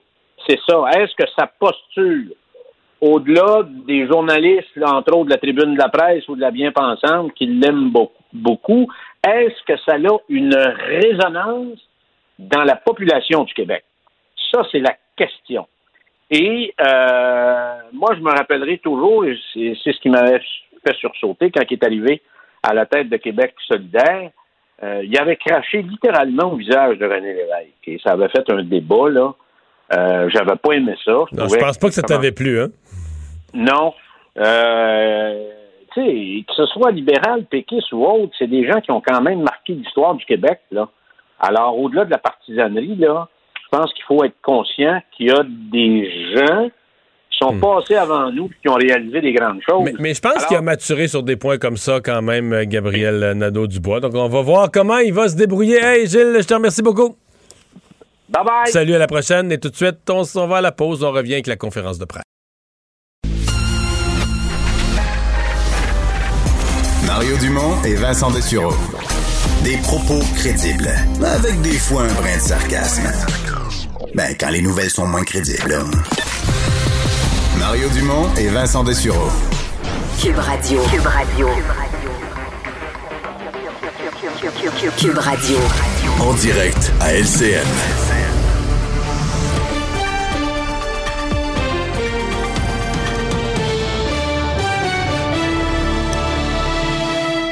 Bonne fin d'après-midi tout le monde. Est-ce que ce mardi 18 mai sera celui du début de la libération après 16 mois de régime très strict dû à la pandémie de la COVID-19?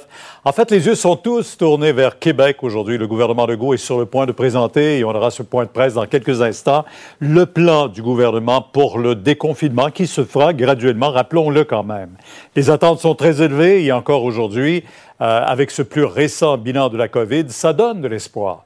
Voyez les chiffres, 549 nouvelles infections de plus euh, qu'hier, quatre autres décès encore. Vous voyez les hospitalisations, on est en bas de 500, 484, ce qui est impressionnant là.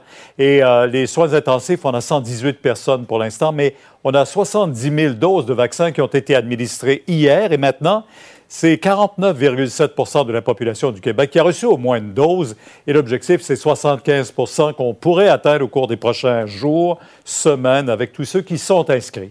Et parmi les autres nouvelles, bien sûr, on sait, euh, M. Trudeau l'annonçait aujourd'hui un peu plus tôt, il y aura 9 millions de doses qui vont arriver au Canada, donc il y en aura pour garder ce rythme de vaccination. Mais M. Trudeau qui a aussi confirmé, et vous voyez euh, le général, euh, brigadier général euh, Fortin, qui euh, est au centre et au cœur d'une controverse. Et lui qui, depuis quelques semaines, M. Trudeau savait, semble-t-il, qu'une enquête visait l'ancien grand responsable de la distribution des vaccins. Maintenant, un homme de 35 ans qui a été accusé cet après-midi de meurtre non prémédité pour le 11e féminicide à survenir depuis le début de l'année au Québec. La victime, sa conjointe de 36 ans, aurait été poignardée alors que deux enfants se trouvaient dans le logement. Et on verra aussi, dans le cadre de ce bulletin d'information, après le point de presse de M. Legault, qu'à Trois-Rivières, une révélation troublante à l'enquête publique sur la mort de Joyce Echaquan, une infirmière a reconnu qu'il y avait un réel problème envers la communauté Atika- Atikamekw à l'hôpital de Joliette. On aura l'occasion de revenir sur tous ces sujets de l'actualité. Maintenant, en attendant que le premier ministre Legault et ses collègues de la santé et de la, de la santé publique euh, vont nous dire, ben, je joins notre panel d'analystes, euh, Mario, Emmanuel, Diane, qui est là ce soir aussi, et Paul. Bonsoir tous les trois. Bonsoir. Ah, il suffit d'écouter tous les témoignages des derniers jours euh, pour comprendre, Emmanuel d'abord, que les gens sont impatients de retrouver un peu de liberté. Non seulement les gens sont impatients, pour plusieurs, ils ont, confi- ils ont commencé euh, beaucoup en fin de semaine, certains à s'auto-déconfiner. Alors, ça urge que le gouvernement finisse par arriver avec un plan, une feuille de route pour essayer de garder l'adhésion des Québécois parce qu'on l'oublie, mais on a seulement une dose de vaccin, la plupart d'entre nous. Et euh, c'est ce qui vient rendre cet exercice peut-être plus périlleux pour le gouvernement aujourd'hui. Euh, dans le cas de Diane, quand même, contrairement à ce qu'on a vécu l'été passé, il y avait eu un, déconfinement après la première vague. Là, on aura presque 75 des gens qui seront vaccinés d'ici quelques jours. Ça, ça donne beaucoup plus de latitude au gouvernement. Oui, ça nous donne aussi plus de confiance qu'on va être en mesure de résister à, à- à un retour. Euh, mais il reste que la deuxième dose est essentielle. Donc, parmi les devoirs, responsabilités des, des citoyens, deuxième dose et travailler, être le plus possible à l'extérieur cet Ouais. été. On on voit euh, le premier ministre avec euh, le docteur Arruda et également le ministre de la Santé qui s'en viennent. Mario, les autorités peuvent aller jusqu'où quand même? Ben, ils vont y aller par étapes. C'est-à-dire que dans un premier temps, je pense que ça va être surtout extérieur. Euh, on a hâte de voir aussi ce que seront la phase 2, la phase 3. Par exemple, le Royaume-Uni avait ouvert les terrasses de ses bars et restaurants il y a environ cinq ou six semaines. Mais là, depuis hier, ils ont ouvert à l'intérieur. Donc, euh, euh, on surveille la situation. La vaccination continue d'augmenter. On est confiant que le nombre de cas va continuer à diminuer. Donc, on risque d'avoir plus qu'une phase annoncée aujourd'hui. Certaines plus immédiates, Ouais. d'autres qui vont arriver un peu plus tard. Il y a de l'impatience, on disait tantôt, alors les attentes, Paul, sont très élevées. Et tout est une question de, dosage. Et on sait, Pierre, qu'encore ce matin, ça discutait ferme sur les dernières décisions euh, euh, qui seront euh, annoncées. Donc, jusqu'où le gouvernement se rendra-t-il sans risquer ce que le Québec a vécu, l'erreur qui a été commise avant les fêtes, rappelons-nous. Donc, euh, là est toute la question aujourd'hui. Alors, on voit euh, donc euh, le trio santé qui est là, le premier ministre avec le ministre de la Santé et le directeur de la santé publique. La parole est à M. Legault, directeur au premier national de ministre. santé publique, Dr Horacio Arruda, sur l'assouplissement des mesures sanitaires. Monsieur le chef du gouvernement, la parole est à vous. Merci, Marco. Monsieur Belair Serino. Écoutez, euh, bonsoir tout le monde. Euh, c'est une grosse journée aujourd'hui, euh, grosse étape. Je commence avec une bonne nouvelle. On vous avait dit qu'on visait à ce que 75% des adultes au Québec euh, soient vaccinés d'ici le 24 juin. Ben, je vous annonce que on va réviser cette date-là pour le 15 juin. Donc, euh, euh, bravo à l'équipe de Christian qui a réussi euh, non seulement à rencontrer notre objectif, mais à le devancer. Merci à toute l'équipe. On me dit en plus que ça se passe dans la bonne humeur, avec efficacité. Et évidemment, ben, je veux tout de suite dire que je suis très impressionné de voir les Québécois, comment ils ont bien répondu. Euh, on a vu ça au cours des dernières semaines. Ça a été génération par génération. Les Québécois se sont présentés, ont fait leur devoir de citoyen. Je ne cacherai pas qu'on avait une petite inquiétude du côté des jeunes, mais les jeunes sont au rendez-vous. Donc, euh, je ne peux pas vous exprimer comment je suis fier des euh, Québécois aujourd'hui. C'est grâce à vous autres si on peut annoncer ce plan complet de déconfinement pour les prochaines semaines, les prochains mois. Comme vous allez le voir, et puis comme vous en doutiez, euh, c'est un plan euh, où on y va prudemment, graduellement. Bon, D'abord, il reste quelques petits endroits où il y avait des mesures d'urgence, entre autres dans le Bas-Saint-Laurent.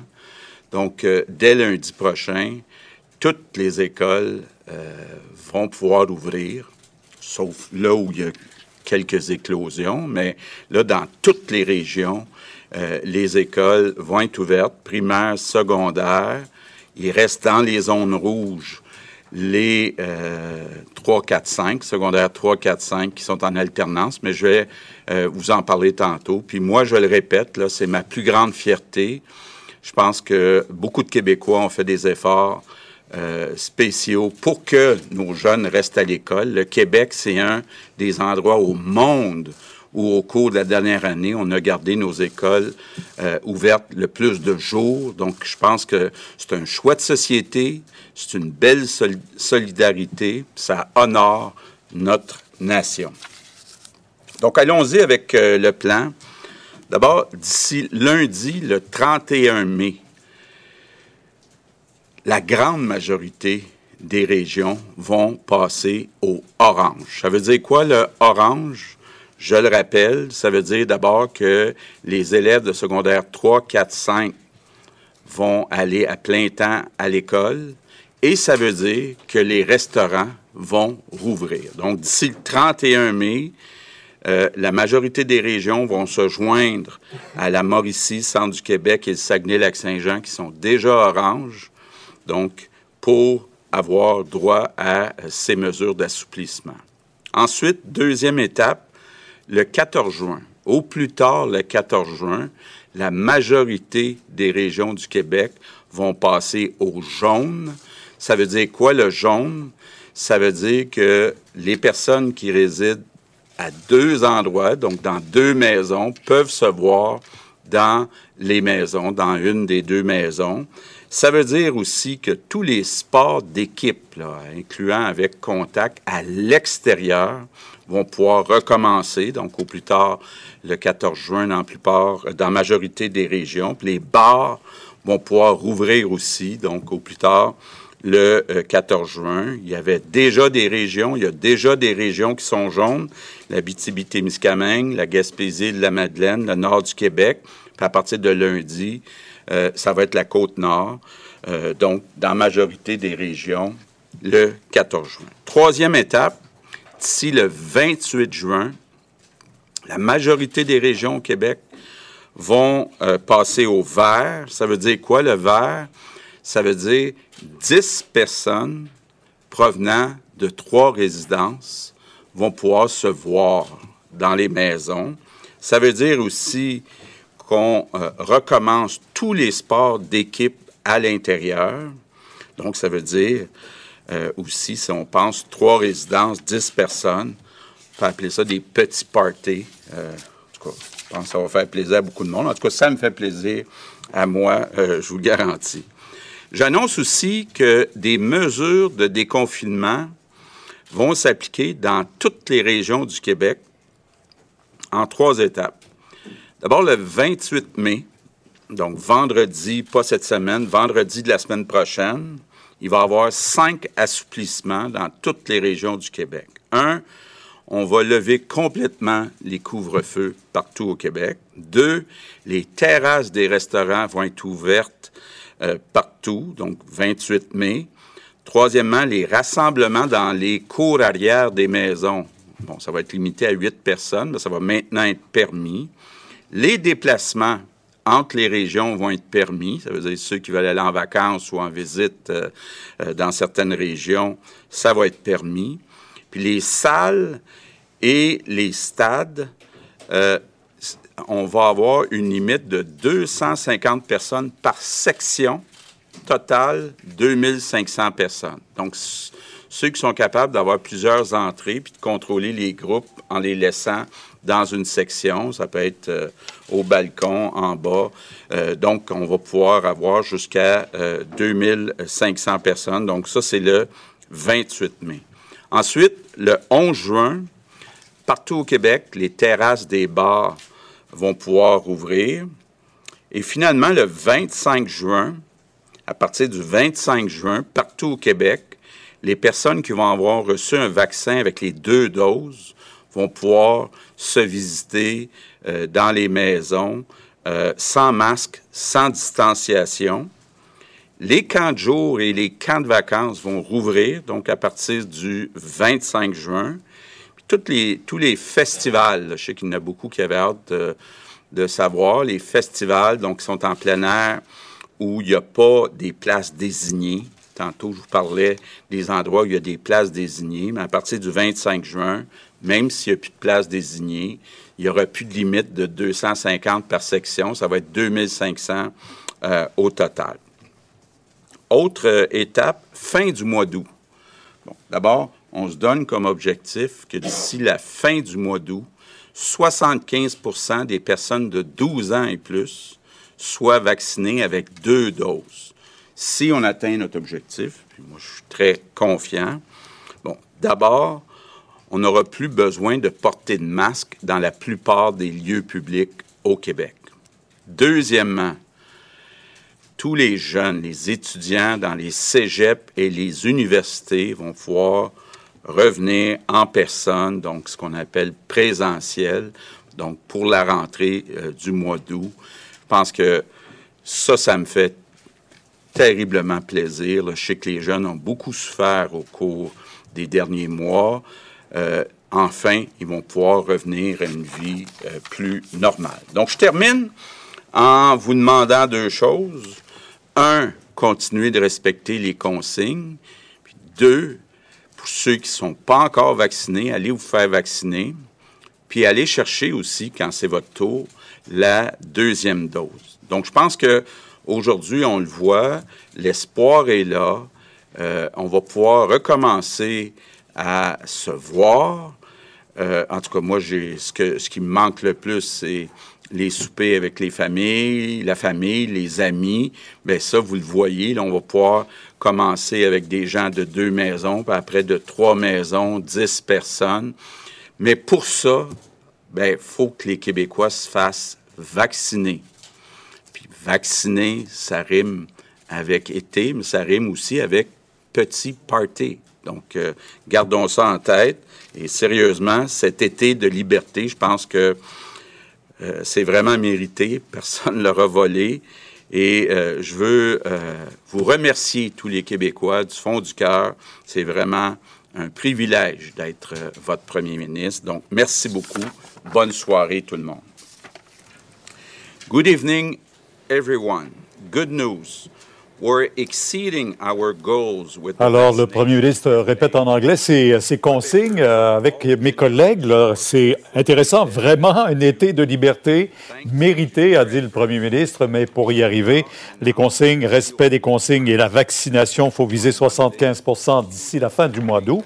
Intéressant, mais si on y y va par étapes, euh, d'abord, là, c'est dès la semaine prochaine, euh, le 28 mai, retrait du couvre-feu, ouverture des terrasses extérieures des restaurants, rassemblement extérieur permis sur les terrains privés.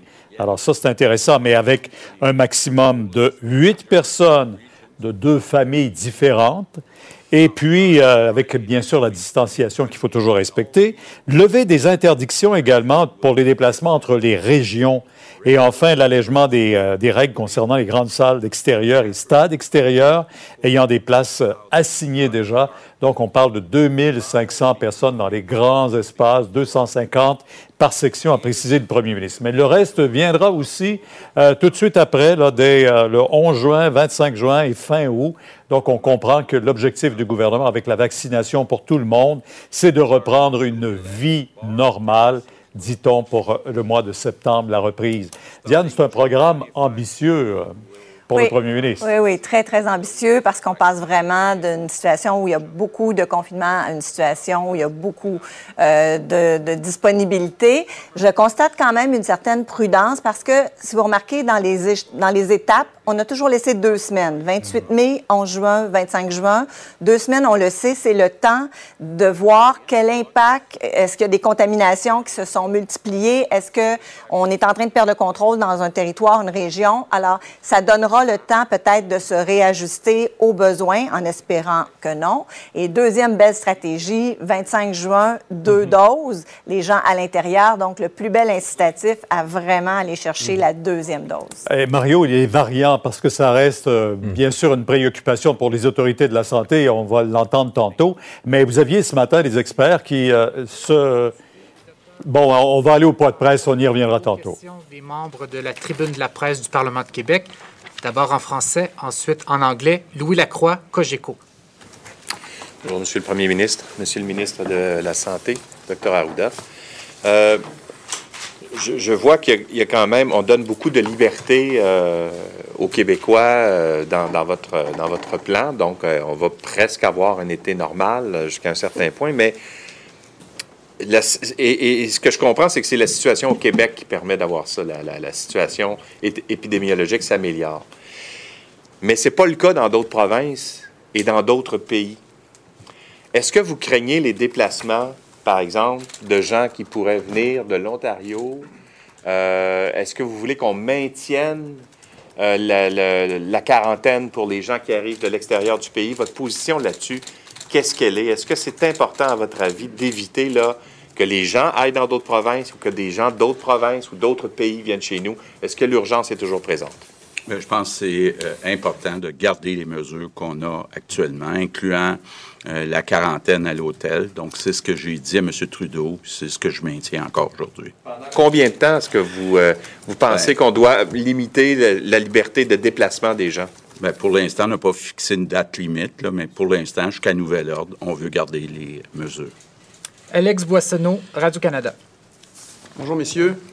Euh, je comprends bien que le Québec est en meilleure position maintenant qu'à pareille date l'an dernier. Euh, Est-ce qu'il n'y a pas un risque de pêcher par excès de prudence lorsqu'on parle des masques, notamment? Euh, je sais qu'il y a des entreprises qui nous ont contactés pour demander quand est-ce qu'on va pouvoir laisser tomber le masque au bureau, dans les lieux de travail, à l'extérieur aussi. L'an dernier, par exemple, à pareille date, les enfants ne portaient pas de masque en tout temps dans les écoles primaires. Et là, de ce que je comprends du plan que vous annoncez, il va y avoir un assouplissement pour le port du masque seulement à la fin du mois de juin, je pense.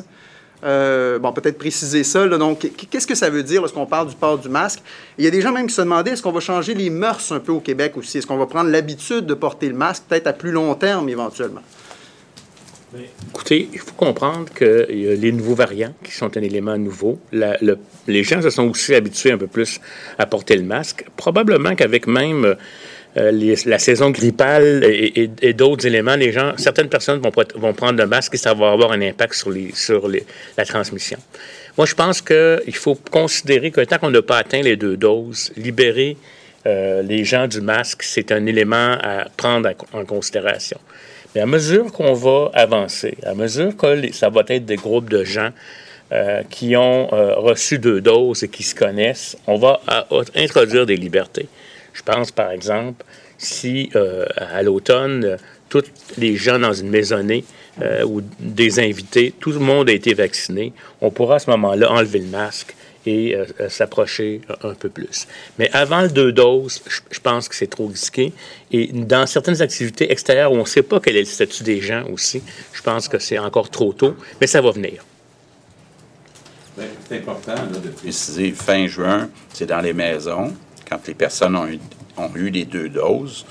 Puis sinon, dans les lieux publics, c'est fin août, quand il y a 75% des gens de plus de 12 ans qui ont eu les deux doses. Euh, autre question, euh, j'aimerais savoir euh, pourquoi il y a un traitement différencié entre les bars et les restaurants pour ce qui est des terrasses?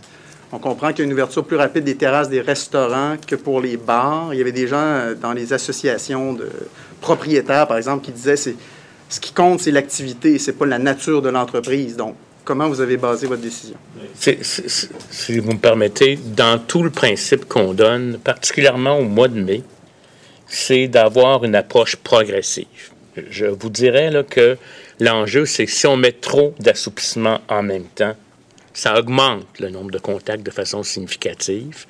Et donc, c'est pour ça qu'on est plus prudent. Par contre, ce qu'on a fait comme choix, c'est des assouplissements qui vont s'appliquer partout au Québec à des dates bien spécifiques, surtout en des activités qui sont extérieures. Bon, c'est sûr que quand vous commencez à regarder à la pièce, certains groupes vous dire pourquoi pas, c'est parce qu'en même temps, si on ouvre tout en même temps, là, on augmente de façon significative les contacts. Puis on veut laisser, puis je pense que c'est très important comme message, la réponse des Québécois, elle est merveilleuse à la vaccination. Il faut continuer. Les groupes plus récents, il faut qu'ils continuent pour aller chercher leur première dose et aussi une deuxième dose. C'est vraiment, euh, pour moi, la solution. Et c'est un plan qui veut éviter un déconfinement trop rapide aussi, dans le contexte des variants. Je pense qu'il y a une question de gros bon sens. Quand on va au restaurant, on s'assoit, puis on parle avec les gens qui sont à notre table.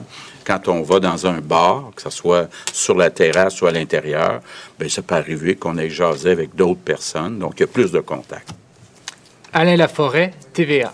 Bonsoir à vous trois. Monsieur le Premier ministre, souvent, le diable est dans les détails. Pour être très clair, là, le 25 juin, le masque, c'est dans les maisons qu'on le retire, donc il n'est pas question qu'il y ait une police du masque. là qu'on soit en train de vérifier, avez-vous une dose, avez-vous deux doses. Et le mois d'août, c'est un objectif euh, qui n'est pas nécessairement euh, qui va arriver. Là. C'est pas garanti que tout le monde va avoir deux doses au mois d'août. Ce qu'on dit, je pense une question là où si les Québécois veulent savoir, est-ce qu'il y a un risque si j'étais avec quelqu'un d'autre dans la maison puis on a eu nos deux doses, ce qu'on dit, c'est à partir du 25 juin. Je pense que les gens vont avoir été vaccinés depuis un certain nombre de semaines. Donc, ça, ça, ça s'applique.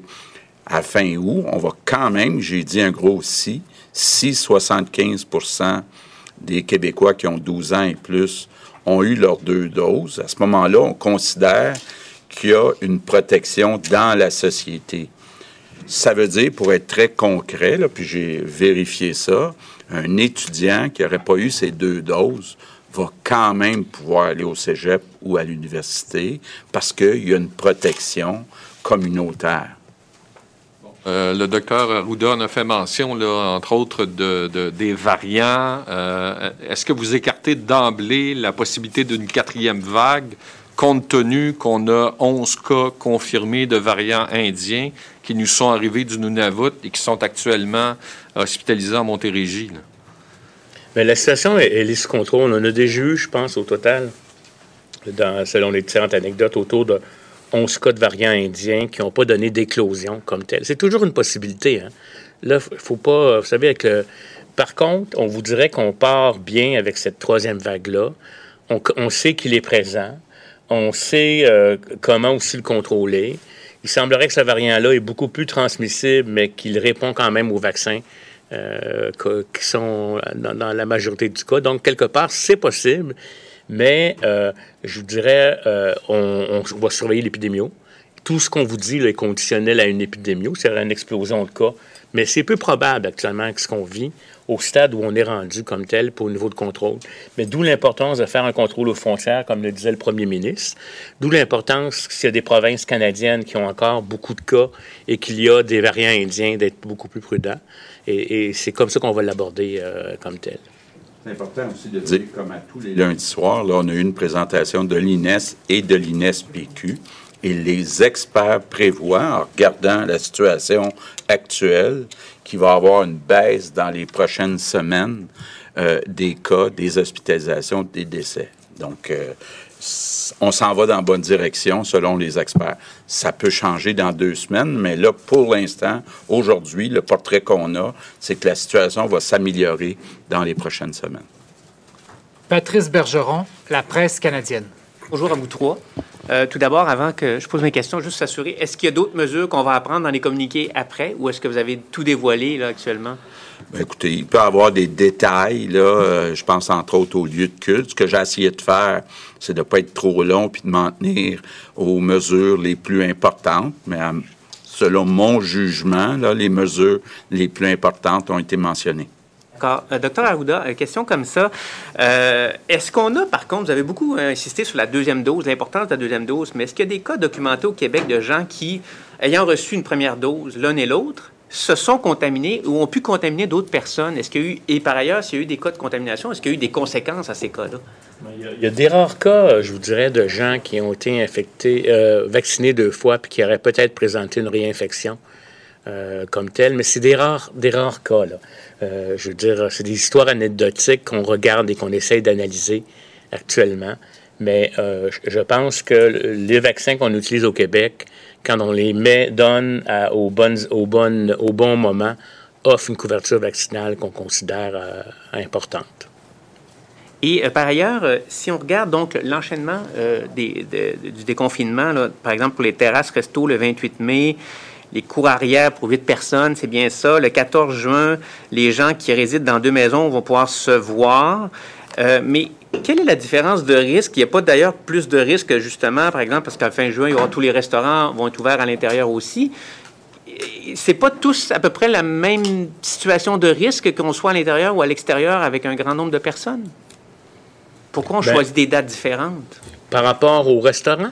Par rapport aux restaurants euh, dans les, les terrasses, par exemple, qui ne sont pas la même date que deux, des gens qui vont pouvoir se rencontrer dans deux maisons, ou encore des gens qui vont pouvoir tous être ensemble à la fin juin dans un restaurant à l'intérieur. C'est pas tout à peu près le même stade de On a risque. toujours dit qu'il y a plus de risques à l'intérieur qu'à l'extérieur. Donc, je pense que c'est ce qu'on voit dans euh, la séquence. Donc, on commence par les sports à l'extérieur, après on va dans les sports à l'intérieur. Donc, euh, oui, il y a plus de risques à l'intérieur qu'à l'extérieur. Mais ce qui est intéressant avec notre épidémiologie actuelle, puis espérons qu'elle va continuer, c'est pour ça qu'on fait des projections, c'est qu'au delà de ce qu'on vous annonce comme assouplissement transversaux dans toutes les régions, les gens vont, vont passer rapidement à l'orange, rapidement au jaune, puis rapidement au vert. Et là, les, les libertés vont, vont s'accentuer. Euh, on nous a donné des dates estimatives, mais honnêtement, euh, euh, avec le portrait qu'on a actuellement, on pense qu'on est dans la, dans, dans la bonne perspective. Avec les projections qu'on a maintenant, on est dans la bonne, on est dans la bonne perspective. Vous savez, on a été, euh, ça fait un bout que certaines régions sont un peu dans l'orange, puis qu'on n'a pas nécessairement automatiquement été dans l'orange pour justement maintenir, je vous dirais, cette diminution de contact qui a fait qu'on a observé une chute assez significative, à mon avis, qui est très importante actuellement. Et c'est pour ça, vacciner en mai, et puis liberté euh, avec prudence, mais liberté et espoir pour un été euh, qui va s'accentuer à partir du fin juin, début juillet. Charles Le Cavalier, Le Journal de Québec. Bonjour à vous trois. Euh, écoutez, je- juste pour clarifier, c'est peut-être moi qui ai mal compris, mais sur la question du masque, docteur Arruda, vous avez mentionné que dans certaines circonstances, il faudrait le conserver à l'extérieur. C'est ce que j'ai noté. J'ai peut-être mal compris. Puis, Monsieur Legault, tant que j'ai pas reçu deux doses, moi, cet été, si je reçois à la maison, il faut que je conserve le masque. C'est ce que je comprends. Ben, idéalement, oui, euh, parce que, euh, parce que, un, euh, au début, là, il va y avoir plus de gens qui ne sont pas complètement protégés, qui, qui pourraient être un risque et vous transmettre la maladie. Le masque, quand on vous le recommande, c'est pour vous protéger des autres, mais aussi pour votre protec- protection. Puis pour ce qui est maintenant de l'autre question que vous m'avez posée initialement, la première, excusez-moi. À l'extérieur, je peux- Bon, à l'extérieur, prenons un exemple, c'est dans les transports en commun. Euh, tant que la couverture vaccinale ne serait pas très ouverte, où les gens sont très tassés les uns sur les autres, ça, c'est l'exemple typique où on pourrait demander aux gens de conserver le masque. Euh, Parce que la distanciation n'est pas possible souvent dans ces milieux-là. sur le 75% de deuxième dose là, euh, à la fin de l'été, à la fin du mois d'août, euh, est-ce que c'est le, est-ce que c'est ça le retour à la vie normale, c'est-à-dire par exemple pouvoir recevoir plus que 10 personnes à la maison, ou à quoi on doit s'attendre qu'on va avoir atteint ce, ce 75% de deuxième dose? le 75% d'une deuxième dose, on, on le vise, euh, je vous dirais, là, fin août, euh, début septembre. Monsieur le ministre, vous me corrigez parce que c'est vous qui suivez plus la campagne. Donc, à ce moment-là, on verra comment va aller l'épidémiologie. Mais effectivement, puis quand on dit 10 personnes, c'est 10 personnes qui peuvent être de résidences euh, différentes. Mais trois résidences, si jamais vous avez des enfants, vous êtes plus que que deux euh, ou, que trois, vous pouvez être. Il peut avoir un nombre euh, en haut de 10 si c'est trois résidences, trois bulles, en fin de compte. Mais euh, comme je vous le dis, là, euh, euh, on, on pense qu'avec ça, on va revenir à une vie quasi normale, puis on verra fin août, septembre, comment ça va se comporter pour euh, planifier le temps des fêtes. Tommy Chouinard, La Presse. Justement, sur cette. euh, là, on parle de 75 des 12 ans et plus qui ont reçu deux doses d'ici la fin août. Là, je comprends qu'il va falloir appuyer sur l'accélérateur puis devancer un peu l'administration des, des deuxièmes doses. Là. Euh, puis il y a l'enjeu de la vaccination des 12-17 ans aussi. Là. On va régler ça à la fois à la fin de l'année scolaire dans leur cas et, et, euh, durant l'été. On va faire, euh, M. Chouinard, cette semaine, là, on attendait d'avoir la confirmation du SIC euh, pour euh, comment va se, dérouler la vaccination pour les 12-17. On a reçu ça aujourd'hui. Je pense que vous avez vu un communiqué qui a été émis. Donc, euh, je vais avoir le plaisir jeudi euh, d'annoncer avec la ministre McCann et euh, le ministre Roberge, on va faire un point de presse spécifique jeudi pour annoncer comment va se dérouler la vaccination des 12-17, parce qu'on avait dit qu'aussitôt qu'on avait cette, euh, cette annonce-là, ou cette confirmation-là du cycle, qu'on procéderait. Donc, il y a deux, deux grandes nouvelles, puis on vous donnera le détail jeudi, parce que je pense que les parents ont hâte d'entendre ça. Mais en gros, on va être capable de débuter probablement même d'ici la fin mai certaines opérations où on va pouvoir vacciner les 12-17 mais l'essentiel de ça va se dérouler dans les deux et trois premières semaines de juin. Je vous donnerai des détails jeudi de comment ça va se dérouler. Donc ça, c'est la première chose pour ce qu'on va appeler la première dose des 12-17. La deuxième dose, on voudrait faire un peu l'inverse là, euh, pour que entre la mi-août et la fin août, dépendamment comment on va s'entendre avec le système euh, scolaire, pour qu'à la fin août, comme le premier ministre a dit, les deux doses pour les 12-17 vont avoir été faites pour que la rentrée scolaire puisse faire avec des gens qui ont eu deux doses. Ça, c'est notre objectif. Mais juste, juste c'est parce que là, ma, ma question portait, là, peut-être juste une petite précision, là. C'est Oui, juste qu'il y a beaucoup de gens qui ont reçu leur rendez-vous de deuxième dose au mois de septembre. Mais la bonne nouvelle, la bonne nouvelle, c'est que si tout continue de bien aller puis qu'on a les vaccins supplémentaires qui sont prémis, je vais vous donner euh, grossièrement l'ordre qui va arriver là. Dans le, en ce moment, ce qu'on est en train de faire en, première, en, en deuxième dose, c'est nos, notre RPA. Notre RPA, je vous ai dit, fin mai, premier jour de juin, devrait être complété. Ça, c'est la bonne nouvelle pour la, deuxième dose. Après ça, on va être capable de faire notre deuxième dose, comme j'ai expliqué, pour euh, les, euh, les autres personnels de la santé qui nous restent à, à compléter. Mais l'essentiel, après ça, va être commencer la première dose avec les 12-17. La bonne nouvelle, c'est que je pense qu'on va avoir assez de vaccins supplémentaires pour commencer notre deuxième dose, même avant la fin du mois de juin. Ça, c'est la très bonne nouvelle. C'est pour ça que, comme on pensait finir, pour le 24 juin, on, pense qu'entre le 15 et le 30 juin, on va être capable de commencer la deuxième dose. Ce qui veut dire que si tout se déroule bien, puis jusqu'à maintenant, ça va comme ça, on va peut-être être capable d'accélérer des gens qui avaient leur rendez-vous de deuxième dose en septembre, de les ramener en nous. Ça, c'est ça notre objectif. Puis j'ai demandé à, M. Paré d'expliquer comment on va pouvoir le faire, parce qu'il y, a- toutes sortes de trucs. Les gens vont pouvoir soit avoir du sans rendez-vous, ils vont pouvoir ramener, mais je pense qu'on serait capable de tous ceux qui avaient des rendez-vous plus tard pour la deuxième dose en septembre, de les ramener dans le mois d'août. Passage des, couleurs. Quand vous dites la majorité des régions vont passer en orange, puis la majorité des, des régions en, en jaune, en vert, bon. Probablement qu'il y a des gens à Montréal qui se demandent, ben là, nous autres, on a été euh, pris dans le rouge pendant un bon bout de temps. Là, Euh, est-ce que c'est une, c'est une séquence de dates qui exclut Montréal ou certaines autres régions, ou est-ce que vous pensez réalistement que la majorité des régions, ça veut dire toutes les régions? Ben, Ça inclut Montréal et, Laval aussi. J'aimerais dire que euh, tout va dépendre de l'épidémio, bien entendu. Il pourrait toujours y avoir une semaine de, plus, tout dépendamment de l'épidémio. Mais ce que je veux aussi insister pour que la population comprenne, c'est qu'on y va avec des mesures à l'extérieur qu'on donne un peu partout.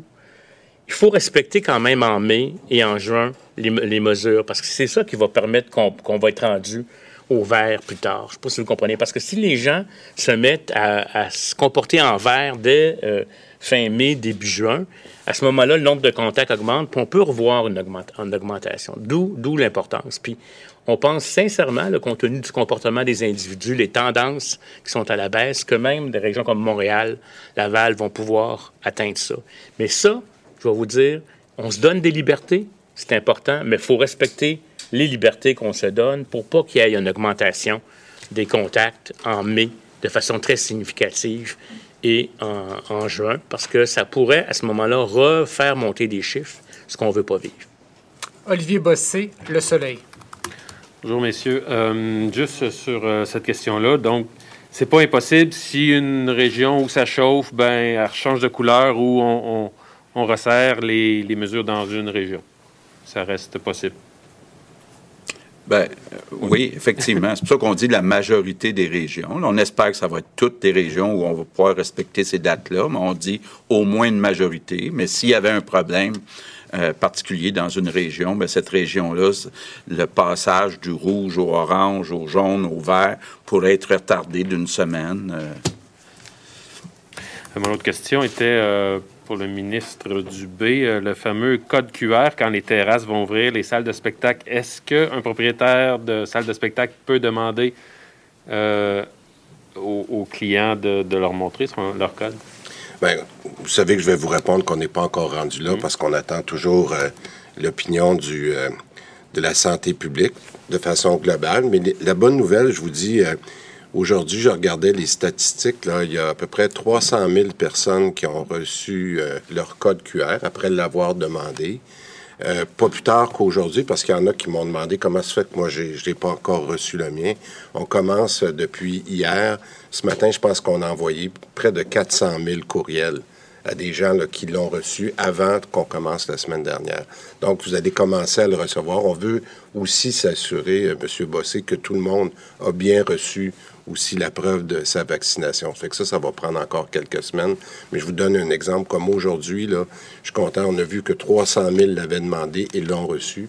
Puis là, on vient d'envoyer un autre 400 000 courriels. Ça fait que là, les gens vont commencer à le recevoir au cours des prochains On peut jours. le demander, c'est surtout ça. Oh oui, il faut, il faut le demander. Non, je sais. Est-ce Oui. que les, les entrepreneurs... Les, non, les je comprends très des- bien votre question. Je vous dis qu'il est un petit peu trop tôt pour faire le lien, mais on, on attend la réponse de la santé publique. Merci. Je vais faire du ménage sur la question de mon collègue Marco Belair-Cyrino du Devoir. Docteur Arruda, est-ce qu'un restaurateur peut empêcher l'entrée dans son établissement à quelqu'un qui n'a pas été vacciné? Est-ce qu'un chef d'entreprise, donc il y en a qui vont procéder à des embauches euh, en vue de la saison estivale avec les mesures d'assouplissement que vous annoncez aujourd'hui, peut fixer comme condition d'embauche le vaccin? Est-ce qu'un organisateur de camp de jour peut exiger que le jeune ait reçu sa première dose avant de participer à des activités? Bref, est-ce que la discrimination sur la base du vaccin est possible, voire encouragée? Encourager surtout pas la discrimination, ça c'est clair. Premièrement, je vais vous dire qu'actuellement, il n'y a pas assez de monde qui ont reçu deux doses pour qu'on puisse parler véritablement d'une question de preuve vaccinale. Les travaux sont en cours, mais ce qu'on veut éviter justement, c'est euh, que, par exemple, il y a des lois, hein, il y a des normes du travail, etc. Puis si on utilise la vaccination dans un contexte où on discrimine, euh, ça pourrait être problématique. Là, jusqu'à quel point les entreprises privées dans des services non essentiels pourraient en faire une condition.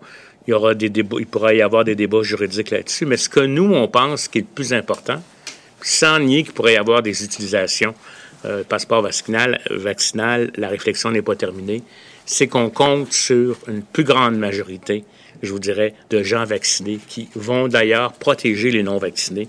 Parce qu'il y a une proportion des gens non vaccinés qui ne peuvent pas être vaccinés pour des raisons médicales ou autres. Sur ce point-là, là, je voudrais juste dire deux choses.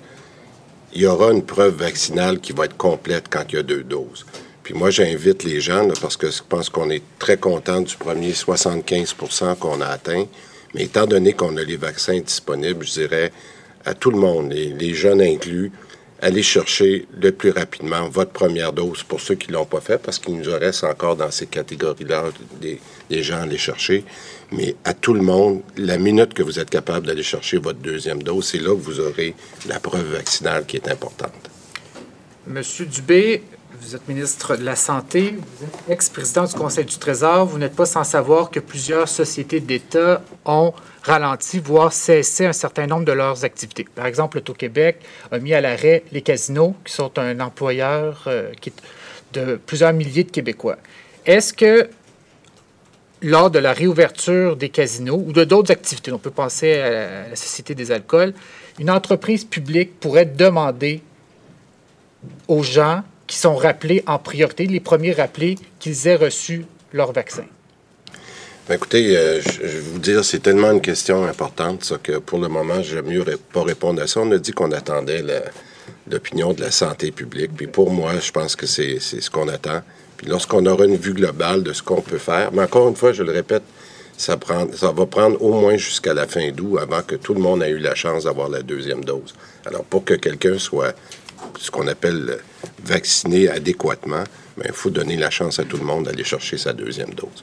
OK. Ben, je vais me permettre une précision puisque c'est moi qui modère. Oui. Donc, Vous avez le droit. Oh, merci. Donc, pendant l'été, parce que je comprends que vous, euh, vous allez annoncer votre décision euh, bientôt, mais il y en a qui procèdent à des embauches présentement. Donc, on n'a pas le droit d'exiger de non, preuves pas, pas- pas du tout. Puis en ce moment, c'est pour ça qu'il faut avoir l'outil technique lorsqu'on on pourra en faire l'utilisation.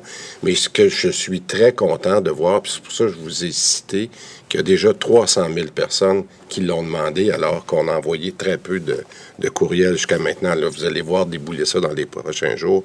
Puis là, il y a des gens qui m'écrivent. Moi, je l'ai reçu. Je, je les vois rentrer aujourd'hui. Là. Donc, c'est des bonnes nouvelles. C'est en train d'arriver. Très bien. Maxime Denis, nouveau.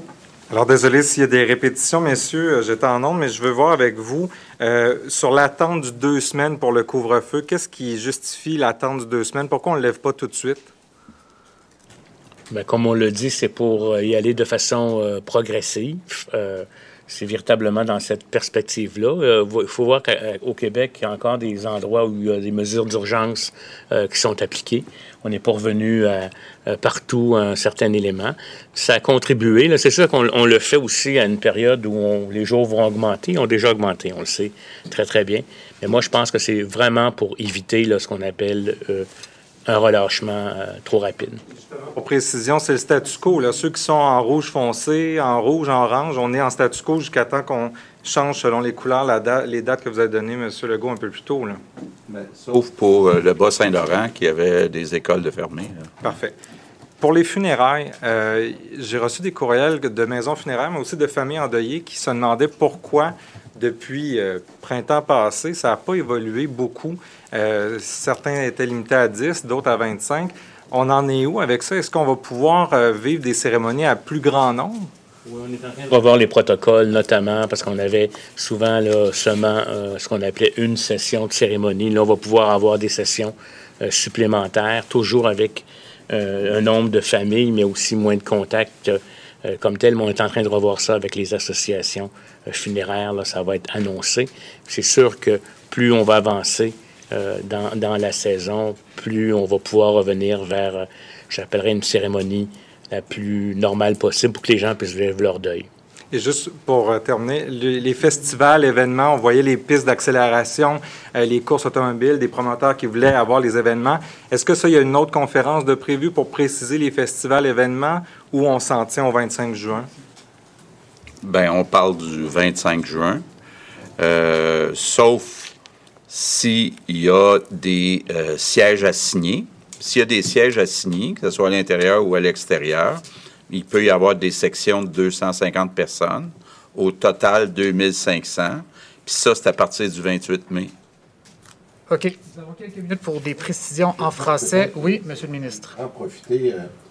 J'aurai pas la prétention qu'on va remplacer la F1, mais euh, on va annoncer quelque chose de très intéressant demain matin. Je vous donnerai pas tous les détails aujourd'hui. Je veux vous titiller jusqu'à demain matin, mais on va annoncer au circuit Gilles Villeneuve demain, tentativement pas pour remplacer la, la course, mais on va faire une clinique de vaccination qui va durer sur trois week-ends à compter du 29 mai. Et les gens vont pouvoir venir se faire vacciner en voiture, mais aussi à vélo. Alors, euh, comme je pense que c'est un endroit qui est très fréquenté, donner la chance aux gens de voir le circuit Gilles Villeneuve. Je serai là demain matin avec euh, la mairesse Valérie Plante.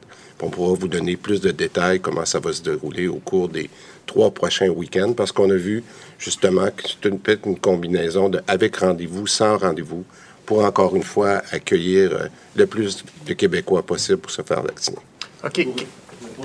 question, il va y avoir effectivement un point de presse du, du tourisme et de la culture là, qui va vous préciser les éléments en lien avec les festivals et les différents éléments. Là, ça est annoncé. Puis on me dit aussi que les gens se posent beaucoup de questions sur les gyms. Juste vous rappeler que les gyms sont ouverts en zone orange euh, et que comme on va progresser rapidement, là, ça va être un élément. Donc, je réponds à la question des gens. avoir aussi un point de presse euh, d'Isabelle Charret là, sur le sport pour donner tous les détails.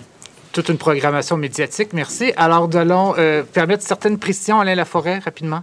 Euh, question de restaurateur. Euh, vous ouvrez une terrasse, l'orage arrive, on fait quoi?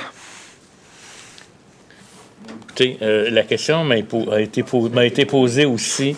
euh, Par M. question- Legault, je suis sûr. Non, non, non, non, non, mais euh, elle m'a été posée en anticipant, là, par exemple, à la maison, etc. Ben, écoutez, moi, je pense qu'il faut se servir de- du, du gros bon sens. Là. Il y a un gros orage. Je pense que les gens, à ce moment-là, pourront prendre leur masque et venir euh, se réfugier euh, au, moment où, ça se fait. C'est sûr si c'est une, on est dans une journée où, euh, il pleut depuis le début, puis que la terrasse ne peut pas être ouverte, on ne va pas dire on va ouvrir le restaurant à l'intérieur, mais quelque chose qui n'est pas planifié, je pense qu'il y aurait moyen à ce moment-là, tout en respectant les consignes à l'intérieur de, de, faire le shift. Louis Lacroix. Peut-être une précision, euh, M. Dubé, sur l'AstraZeneca, parce qu'on comprend que le nombre de doses à recevoir est quand même assez limité, euh, puis qu'il n'y en aura pas d'autres après, de ce que je comprends. Alors, comment ça va fonctionner? Est-ce que les gens qui ont reçu ce vaccin-là vont avoir euh, la chance d'avoir la deuxième dose plus rapidement? Comment vous prévoyez ça? Puis, je comprends qu'on n'a pas non plus encore l'étude sur l'interchangeabilité des, des doses. Bien, on est assez avancé là-dessus. Passerai peut-être à Horatio, mais le, grand principe est assez simple. Rappelez-vous qu'à peu près au mois de, février, on a eu une première livraison d'AstraZeneca, qu'on appelait le COVID-Shield, qui était euh, d'à peu près 100 000 personnes, mais qui a été faite euh, principalement euh, dans des RPA et dans des ressources intermédiaires. Donc, ce qu'on va offrir en premier lieu, c'est à ces gens-là, toujours sur une base de, de- d'information, euh, d'être capable de voir s'ils veulent l'avoir en deuxième dose. Mais il faut se rappeler qu'on va en avoir, euh, je pense exactement, le chiffre, c'est 148 000. Alors, si jamais il nous en reste pour euh, de, gens qui ne voudraient pas l'avoir en, deuxième dose, ben on pourra l'offrir subséquemment à l'autre groupe de personnes qui est à peu près de 400 000.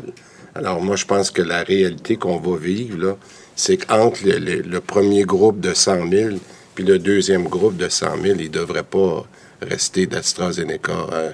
ce que je comprends, c'est que forcément, des gens qui ont eu l'AstraZeneca n'auront pas le choix d'avoir une deuxième dose d'un autre vaccin. Il- il- il- probablement pas, parce que si vous comptez le nombre de personnes à qui on a donné du AstraZeneca, qui est à peu près 500 000 personnes, puis on va en avoir 148 000, alors on va l'offrir à ceux qui l'ont déjà eu, puis ensuite, ben, on, on passera à- au, euh, au Pfizer ou au Moderna. Alex Boissonneau. Aimé ça vous entendre sur l'état d'urgence, savoir ça va durer combien de temps encore?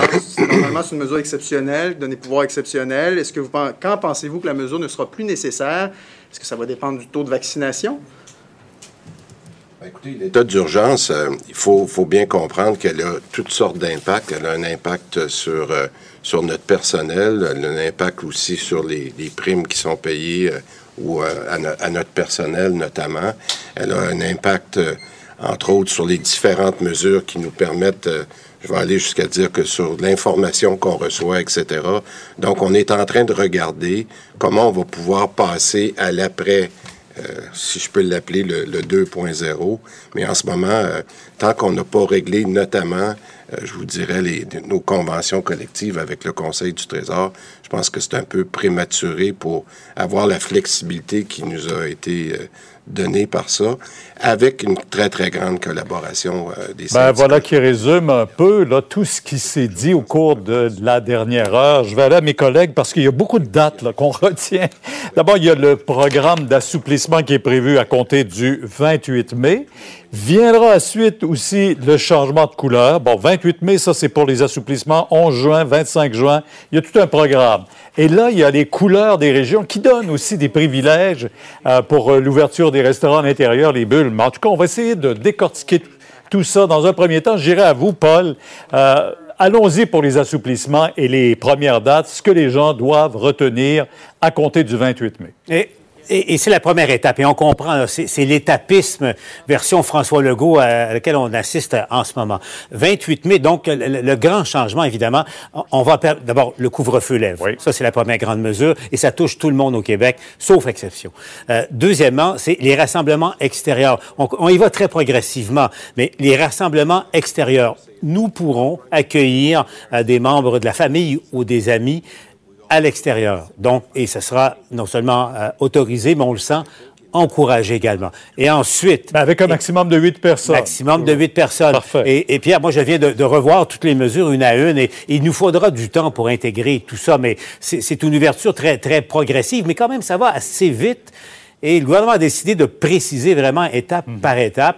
Euh, reste à voir comment euh, les gens vont, réagir parce qu'on se sent tous un peu comme des, étalons qui ont été prisonniers de leur enclos pendant un long hiver et lorsque la barrière ouvrira, on verra la suite. On a tellement hâte de voir ça et de vivre surtout un peu plus de liberté, mais Mario, l'autre point important, ce sont les, des zones qui vont devenir graduellement et revenir au vert au cours des prochaines semaines également. Et ça aussi, ça apporte certains assouplissements supplémentaires. Ben, plusieurs, plusieurs. Et ça va quand même vite, là, de deux semaines. Le premier, premier passage, là. En fait, c'est intéressant. On a dit la majorité des régions. Puis je pense que l'interprétation qu'il faut en faire, c'est toutes les régions. toutes les régions. à moins que ça aille mal à quelque part. C'est un peu ça que le gouvernement se garde. Donc, et même, je pense qu'on pourrait, on l'a fait récemment, des sous-régions, des MRC. C'est comme si chaque coin de territoire, là, comme le petit prince, là, chacun est responsable de son affaire. Et donc, si dans votre région, euh, euh, la situation se détériore, il pourrait y avoir... Euh, il, pourrait, il se pourrait que la séquence qui a été présentée se déroule pas comme telle. Mais on dit dans l'ensemble des régions, on passe au orange le 31 mai. Deux semaines après, on passe au jaune. Puis ensuite, au Euh, tout ça sur l'espace de moins d'un mois et demi. Donc, c'est quand même assez. Tu as des confinements assez rapides, là. Bon, l'été s'annonce beau. Euh, Emmanuel, est-ce qu'on pourra vraiment en profiter partout, tout le temps? Euh, il y a toujours cette menace des variants là, qui pèse et ce qui amène le gouvernement peut-être à y aller progressivement et de façon très prudente. Mais dans l'ensemble, c'est un plan qu'on qualifierait comment? Là? Ben, je pense que c'est un plan qui essentiellement ressemble beaucoup à celui de l'été dernier. Là. Je pense qu'il faut le reconnaître, si ce n'est qu'on ajoute euh, l'ouverture des camps de vacances pour les enfants et la possibilité pour les gens qui sont pleinement vaccinés de, euh, de se voir euh, en enlevant le masque. Là. Mais sinon, je pense que les gens vont se... Re... Je veux dire, quand on regarde ça aujourd'hui, on s'y perd un peu dans les dates, les nuances et tout le reste. Mais je pense que ça va venir au, quotidien. On aura notre calendrier, puis à tous les jours. votre calendrier. Quand les gens vont arriver à leurs vacances, là, le 25 juin, à la fête nationale, ils vont s'y retrouver dans essentiellement euh, ce qu'on faisait l'an dernier avec quelques assouplissements supplémentaires qui vont venir par le biais euh, des plans de tourisme et etc. Je pense que moi, la bonne nouvelle que je retiens, c'est qu'on assure vite ce que j'ai baptisé le minimum vital. C'est-à-dire la capacité de voir des amis, des proches, des membres de notre famille à l'extérieur, en privé. Et euh, une ouverture importante là, pour les jeunes qui vont pouvoir aller dans les camps, dans les colonies de vacances, dans mm. les sports et tout ça ça leur a cruellement manqué au cours de la dernière année. Parce que le 28 juin, rappelons-le, on devrait tous être en zone verte qui nous permettrait de, retrouver euh, nos amis et plusieurs personnes, dix personnes et plus, trois résidences à l'intérieur. Euh, entre-temps, c'est la vaccination, euh, quand même, Diane, qui est le plus important. Le gouvernement accélère le pas et se fixe de nouveaux objectifs. Le 15 juin pour la première dose, 75% de la population. Oui, et ça, c'est vraiment une bonne nouvelle qu'on puisse envisager de vacciner les 12-17 ans avant la troisième semaine de juin. C'est, il faut investir vraiment dans cette, euh, dans cette démarche-là et rappeler, euh, activer et, et, devancer la deuxième dose. Il y a déjà des gens qui nous écrivent pour dire quand est-ce que je peux avoir ma deuxième dose le plus vite possible. C'est quand même complexe de, de changer des rendez-vous. C'est une mécanique. Une mécanique. Euh, on a compris, on s'avance pour ceux qui ont rendez-vous en septembre l'avoir en nous. Il y aura probablement d'autres façons de, devancer d'autres rendez-vous, mais il va falloir que ce soit bien fait et, en respect aussi du niveau de risque. Alors, les 60-80 ans, les personnes immunosupprimées, donc les gens qui sont plus vulnérables, il faudra garder cette priorité pour ces groupes d'âge-là et ces personnes-là. On veut rendre attrayant aussi la vaccination en sens qu'on va ouvrir le circuit Gilles Villeneuve euh, le week-end prochain, 29, euh, 30 et 31 mai, avec ou sans rendez-vous, voiture, vélo, Euh, on pourra aller se faire vacciner. Il y aura des précisions qui seront apportées jeudi, je pense, euh, par le ministre de la Santé, ou demain à Montréal, euh, par le ministre de la Santé avec la mairesse de Montréal. Paul, je reviens quand même sur certains aspects, c'est important. Qu'en est-il, par exemple, là, des spectacles? Est-ce qu'on va voir le Canadien au Centre Bell en présentiel? Et, Pierre, ça dépend. Ça dépend du Canadien parce que si il n'y a pas plus de deux matchs à Montréal, donc si Toronto gagne en quatre ou en cinq, oubliez ça euh, parce que ça nous amène au 28 mai. Et là, il y aurait droit, si je comprends bien, à 2500 personnes totales au Centre Bell. Mario avait une bonne idée ce matin. Il disait pourquoi ne pas inviter le personnel de la santé euh, à assister euh, à, ce match-là? Mais on le voit, 250 personnes par section, un peu compliqué, 2500 euh, au total. Mais ça vaut aussi pour ensuite pour le reste, les autres événements, les, festivals, entre autres, au Québec attendaient fébrilement cette annonce. Ben justement, je voulais aller dans ce, ce champ-là des festivals parce qu'il y en a de nombreux au Québec. Comment on contrôle, par exemple, je pense au festival à Montréal de jazz. Euh, où on a jusqu'à 100 000 personnes pour un spectacle. Là, on va limiter ça à 2500 personnes. Ça, c'est le maximum. J'ai compris, euh, Mario, là-dessus. Hein. Ouais, ben oui, absolument. Mais je pense qu'il faudra avoir. Euh, on n'aura pas probablement les spectacles en plein air sur la rue. Il faudra avoir des spectacles un peu plus structurés, organisés. Mais, tu sais, dans l'ensemble, quand on dit euh, il y aura des, festivals, il y aura des possibilités de se voir en, famille. Je suis d'accord avec Emmanuel que ça, je pense c'est le plus précieux, au fond, pour bien des gens. Il y aura des restaurants ouverts, des terrasses ouvertes. Tu sais, c'est comme si le portrait général, je pense, je pense pas que tout le monde a retenu en mémoire chacune des dates, mais les gens retiennent que progressivement, en avançant dans les à six prochaines semaines, on va voir réapparaître euh, une vie normale, un peu plus de liberté. Et moi, c'est ce que je retiens, dans le fond. C'est les seuls qui pourraient l'échapper si dans votre région, s'il y a des éclosions, que les gens font pas attention. Dire, une région pourrait être, euh, être soustraite là, du, grand mouvement de déconfinement, ou même une MRC ou une sous-région. Donc, euh, à chacun d'essayer de faire les, les efforts de, profiter de la liberté, mais de pas, de pas trébucher. Oui.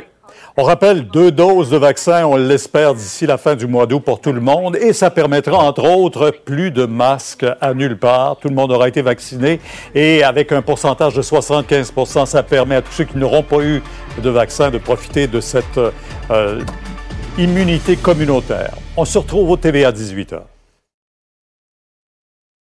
Alors voilà, donc euh, on vous a présenté cette conférence de presse. Peut-être que vous avez mis toutes sortes de petits dessins ou de petites notes dans votre euh, calendrier, mais on retient que la première grosse date où il y a des changements importants, c'est le 28 mai.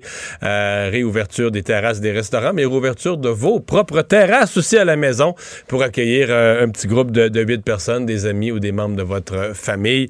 Ben voilà, on aura un été, puis on, on est presque en été aujourd'hui tellement il fait beau, donc profitez de votre soirée. Merci On se donne rendez-vous demain, 15h30. Sophie Durocher s'en vient. Cube Radio.